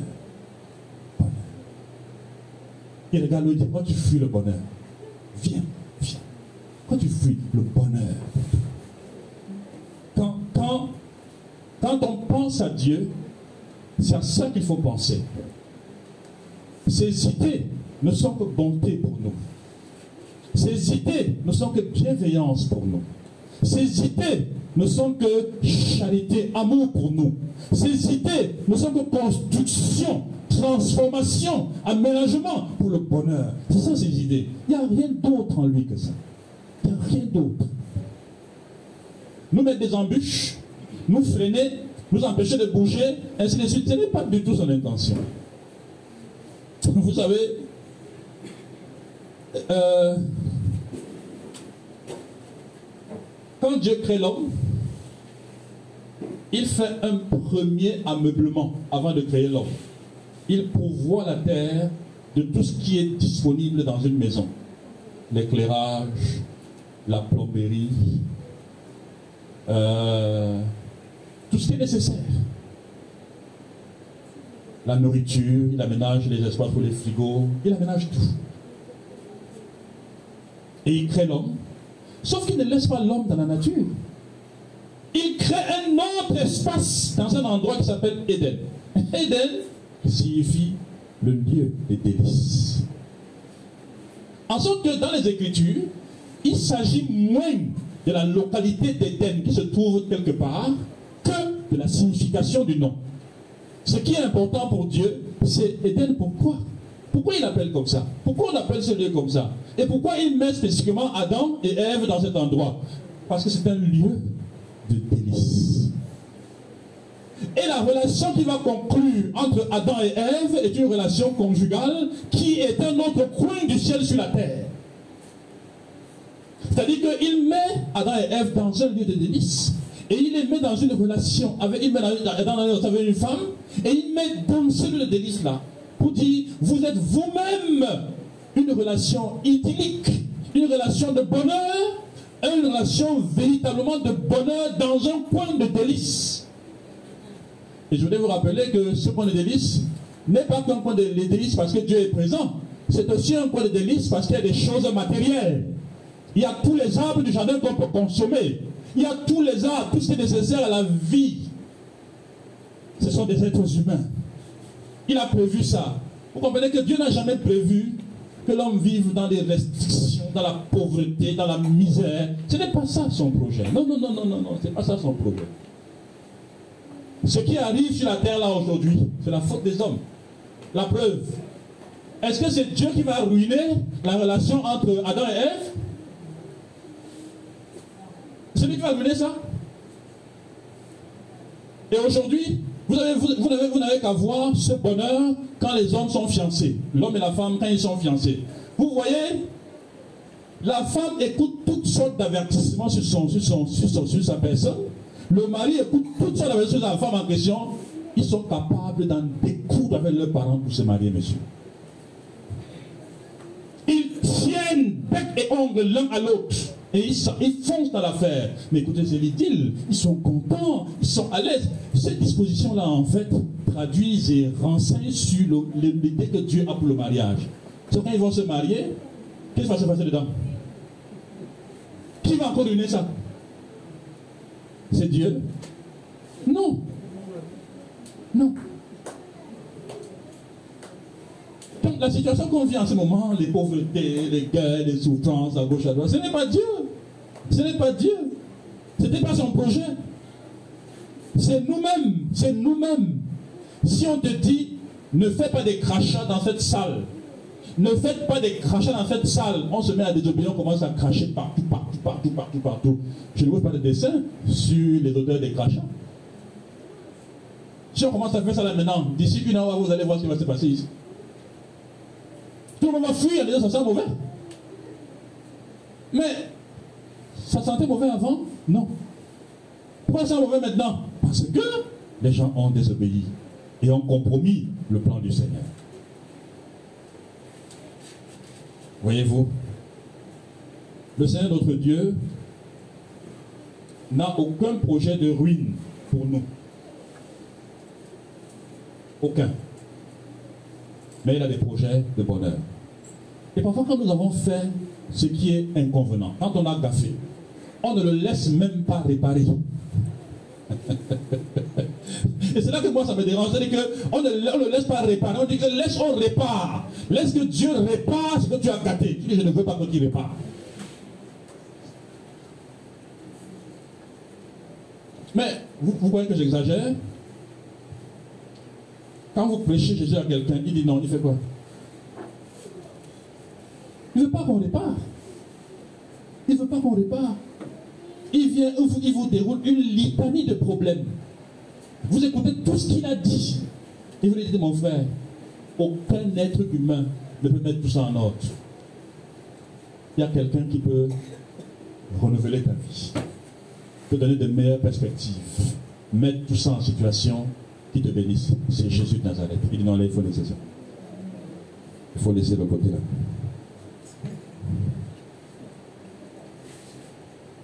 Alors, il y a un aspect que je n'ai pas abordé dans ce verset jusqu'à maintenant. Les anges disent Gloire à Dieu dans les lieux très hauts et paix sur la terre parmi les hommes qui l'agréent. Là, il y a une restriction qu'il met. Parmi les hommes qu'il agrée. La paix n'est donc pas partagée par tout le monde. La paix n'est partagée que par les hommes qui l'agréent. Dans la prière que le Seigneur enseigne à ses disciples, il leur dit quand vous priez, dites Notre Père qui es aux cieux, que ton nom soit sanctifié, que ta volonté soit faite sur la terre comme au ciel. Est-ce que ce verset vous parle quand il dit que ta volonté soit faite sur la terre comme au ciel Si sa volonté était faite sur la terre comme au ciel, on ne prierait pas comme ça. Si cette prière doit être faite, c'est parce que le ciel reste le standard où sa volonté est parfaitement accomplie et la terre est un espace où ce n'est pas complètement accompli. Et vous voyez, je suis en train de sauter. Parce que vous voyez maintenant la louange des, des anges, n'est-ce pas? C'est vrai, les anges, parce que là, quand ils commencent à dire, on, se demande, vous dites, paix sur la terre parmi les hommes qui l'agréent. Tous ces hommes sont pécheurs. Tous ces hommes sont pécheurs. Il agrée qui?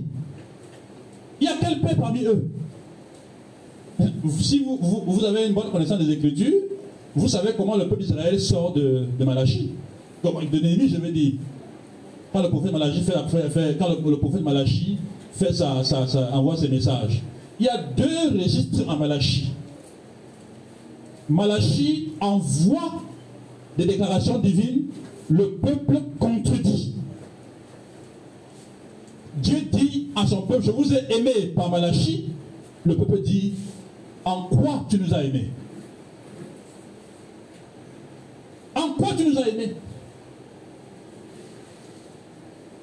Le peuple rejette le Seigneur en. C'est ce peuple-là qui, est, qui va se prolonger. Il va trouver donc, quand Jésus arrive sur la terre, il trouve un peuple complètement délabré, complètement perdu. Et si Israël lui-même, le peuple de Dieu, est en situation difficile, qu'en est-il des autres peuples de la terre?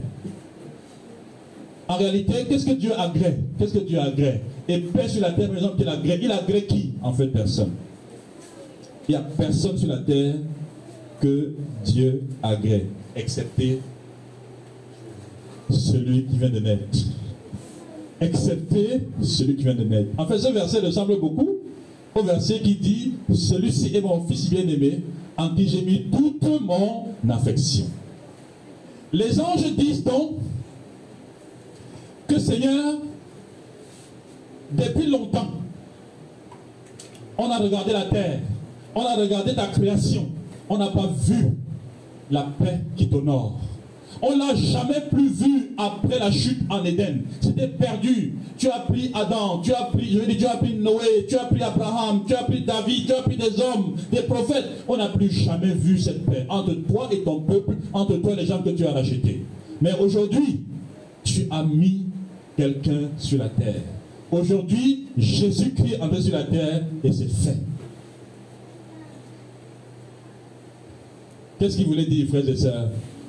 Les hommes qui l'agréent, c'est bel et bien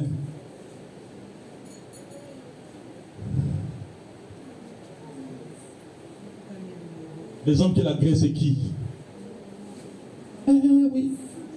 Elle est venue chez les siens et les siens l'ont pas reçu. Il est venu dans le monde, le monde ne l'a pas reçu. Mais à tous ceux qui l'ont reçu, a donné le pouvoir de devenir enfants de Dieu. Il annonce là, les anges annoncent là, que la paix vient avec Jésus. Que la paix, c'est Jésus.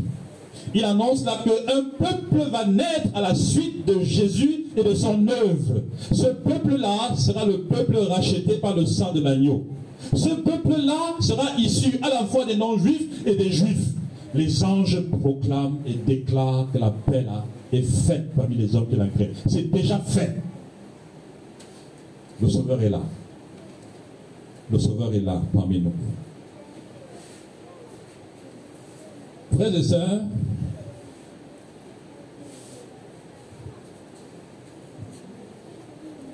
vous comprenez peut-être pourquoi je fais cette prédication aujourd'hui, premier dimanche de décembre. Dans la tradition protestante, ce dimanche s'appelle le premier dimanche de l'Avent. Le deuxième dimanche de l'Avent, ce sera le dimanche prochain. Le troisième dimanche, on aura Noël. C'est le catalogue de la religion chrétienne, pas de la foi chrétienne. Mon but en vous parlant de ce texte, c'est que si c'est Jésus-Christ qui est la paix, si c'est Jésus-Christ qui est la paix, et que sans lui, Dieu ne peut pas être glorifié, d'abord, on ne peut pas fêter sa naissance. Parce que sa naissance n'est pas qu'une naissance, c'est une entrée. Fêter sa naissance pose un problème doctrinal de fond. Ça établit qu'il n'est qu'un homme et pas plus qu'un homme. Mais il n'est pas qu'un homme. Parce qu'il a préexisté. C'est pour ça qu'il n'est pas né comme toi et moi. La naissance était le moyen par lequel il est entré. Il existait avant d'entrer. Aucun être humain n'est entré dans ce monde parce que notre vie commence ici. Nous sommes de ce monde, nous sommes d'en bas. Nous sommes de cette création. Lui, il est d'en haut. Il n'est pas de cette création. On ne peut pas se permettre de le réduire à un être humain ordinaire au point de fêter sa naissance comme nos anniversaires. Ça pose un problème doctrinal sérieux dans la conception qu'on a de Jésus-Christ, dans notre Christologie. La deuxième chose par rapport à cela, c'était pour fixer très bien encore, vous savez que c'est un sujet qu'on a commencé depuis, et je continue de descendre après décembre à revenir sur cette question.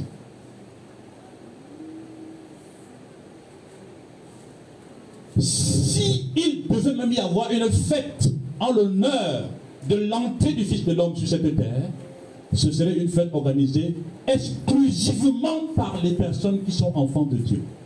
Exclusivement par les enfants de Dieu. Exclusivement. Ceux qui la créent. Ceux qui la créent. La question, c'est quand les gens se mettent là à faire du commerce de la marchandise partout, partout, ce sont les commerçants qui sont même plus contents de cette fête que ceux qui la créent. Et vous, vous allez demander, et vous, vous fêtez la fête de Noël. Si c'est la fête de Jésus-Christ, est-ce que Dieu vous agrée, vous? Est-ce que vous agrée?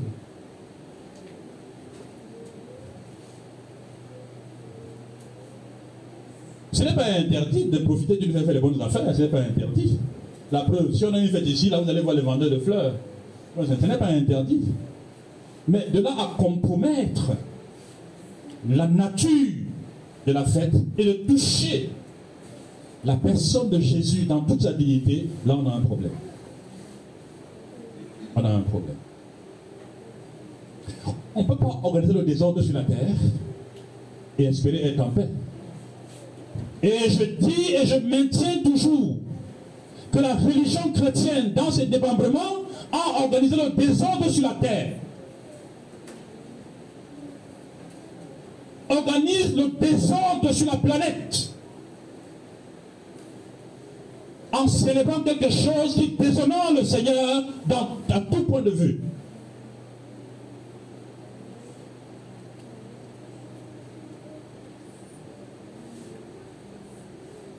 La paix n'existe que parmi les hommes que Dieu agrée. Oui, le verset qui dit que là où deux ou trois sont venus à mon suis parmi eux. Je prends ce verset exprès parce qu'il est symptomatique de la mauvaise compréhension de ces affaires. Des gens se mettent ensemble et chantent des cantiques, ils disent que nous sommes deux ou trois, ah ça me donne Jésus est là. Est-ce que c'est vrai? Non, non, non. Non, non, non. La bonne exégèse de ce verset, il dit que là où deux ou trois sont assemblés en mon nom, en mon nom, ce n'est pas avoir le cantique qui porte son nom. En mon nom, ce n'est pas porter une Bible. En mon nom, c'est que les gens qui sont assemblés sont sauvés et que Jésus qui est greffé en eux. Dites-moi, bien aimé, si Jésus est en moi, celui qui est en vous est plus grand que le monde, n'est-ce pas? Si Jésus est en moi, et en toi, et en toi, et que nous sommes assemblés, il est là ou pas? Seulement par le fait qu'il est en chacun de nous, il est là. Mais la présence qu'il a garantie là est une présence qui va au-delà de sa présence en chacun de nous. Il nous garantit une autre présence parce que nous sommes ensemble. Il vient lui-même. Étant invisible, mais il est là. Ça ne peut donc pas être un paquet d'incrédules qui sont assemblés quelque part et parce qu'ils chantent les cantiques, ils sont quoi francs-maçons, soit chrétiens, soit traditionnalistes, soit chercheurs de femmes, soit mondains invétérés. Ils s'assemblent le dimanche et ils disent qu'ils sont en train de servir le Seigneur Dieu Mais il n'est pas dedans. Il n'est pas dedans. Il n'y a pas de paix en ces endroits-là. C'est le désordre, c'est la guerre qu'ils organisent contre Dieu. La rébellion qu'ils poursuivent. Il n'est pas dedans.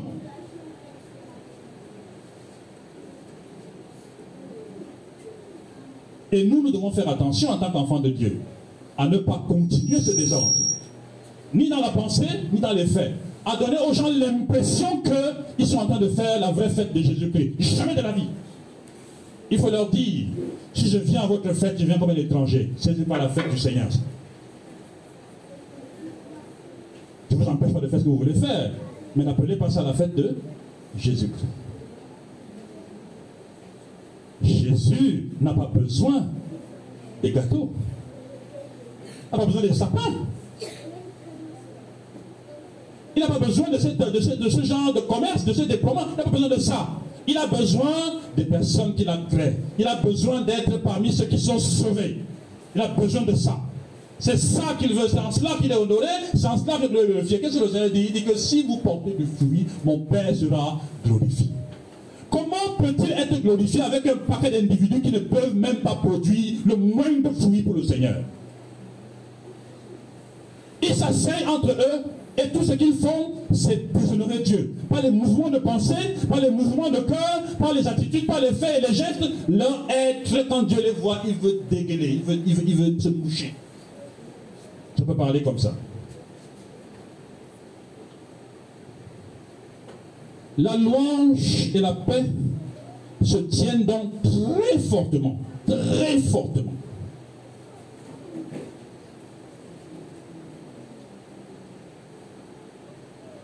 Jésus-Christ est là. Il est là.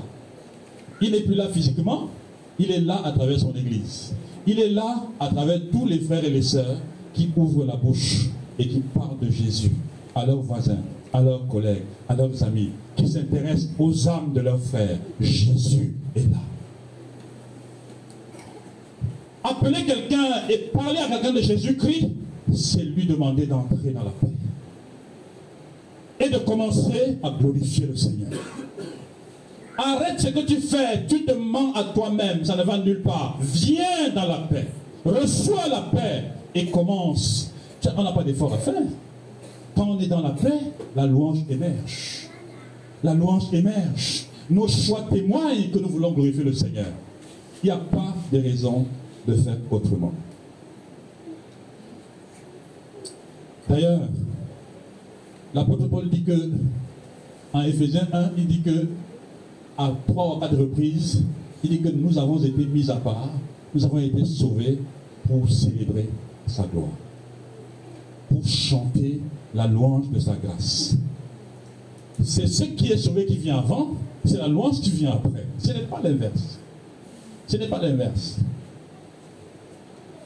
Comme ça, dans un taxi, sur une moto, dans un bureau, vous avez quelqu'un qui chante un cantique, il est assis, il commence à chanter.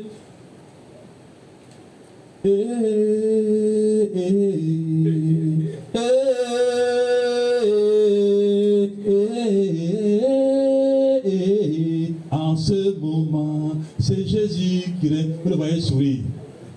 Ne le laissez pas partir. Dis-lui qu'il te fait sourire, s'il te plaît. Est-ce la mélodie ou le message? Qu'est-ce qui te fait sourire Tu es content pour la mélodie? Moi, ça me plaît aussi. Mais le message, ça te fait aussi sourire? Et vous avez engagé l'affaire. Il faut continuer à lui dire ce que tu chantes là. Celui que tu chantes là, est-ce que tu le connais? Est-ce que tu connais celui que tu chantes là? Je vais te le présenter un peu. Vous ouvrez un beau petit texte et vous lui présentez quelques versets sur la personne de Jésus. Encore quelques versets sur la personne de Jésus. Encore quelques sur la personne de Jésus. Tu sais, on peut passer la journée à parler de lui. Parlons de lui. Parlons de lui. Et il dit, mais pourquoi tu me montres tout ça? Je veux que tu sois son disciple.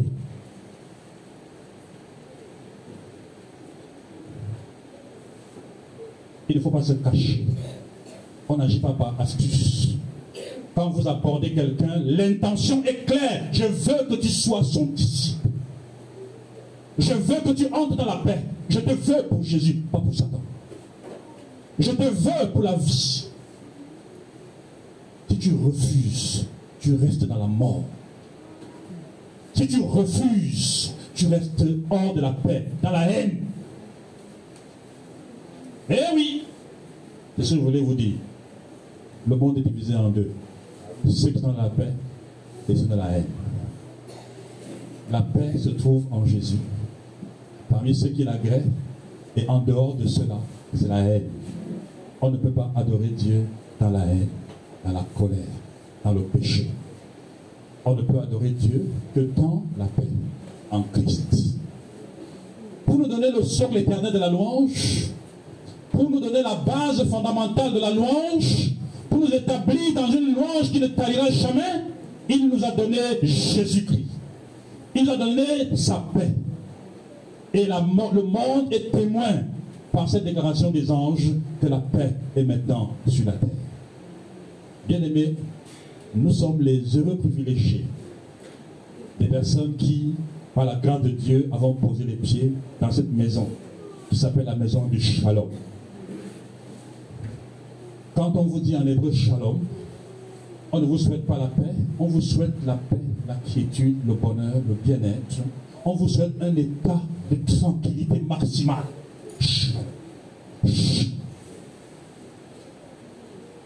Pour nos garçons, on dit Shalomka. Pour la femme, on dit Shalomerk. Mashlomka. Mashlomerk. On dit Shalom. C'est ce que j'en dis. Dit, je souhaite que tu prospères à tous égards. Et sois en bonne santé comme prospère l'état de ton âme. Shalom. Shalom. Jésus a établi la base du shalom. Que les chrétiens soient dans le shalom. On n'est pas ceux qui sont dans la maison, on guette tout le temps pas dehors. On guette. Est-ce le péché là-bas Est-ce le péché Est-ce qu'il y a le péché dehors? Il y a tout de bon ici dehors. Tu guettes le péché dehors. Il faut que fasses le péché. Viens à la réunion. Viens mercredi prier. Viens vendredi étudier la Bible. Viens dimanche louer le Seigneur. Viens prêcher l'évangile avec les autres. Viens être avec les frères et sœurs. Qu'on soit dans le shalom. Et quand tu es seul, lis ta Bible. Prie. Témoigne à ton collègue. Chante des cantiques. Entretiens-toi par des hymnes, des cantiques spirituels. Souris, Jésus t'aime. Vis dans la paix. Non au péché. Non. Non au péché. Non au bois de nuit. Non aux médisances. Non à la calomnie. Non aux bêtises. Non. non. Amen, amen.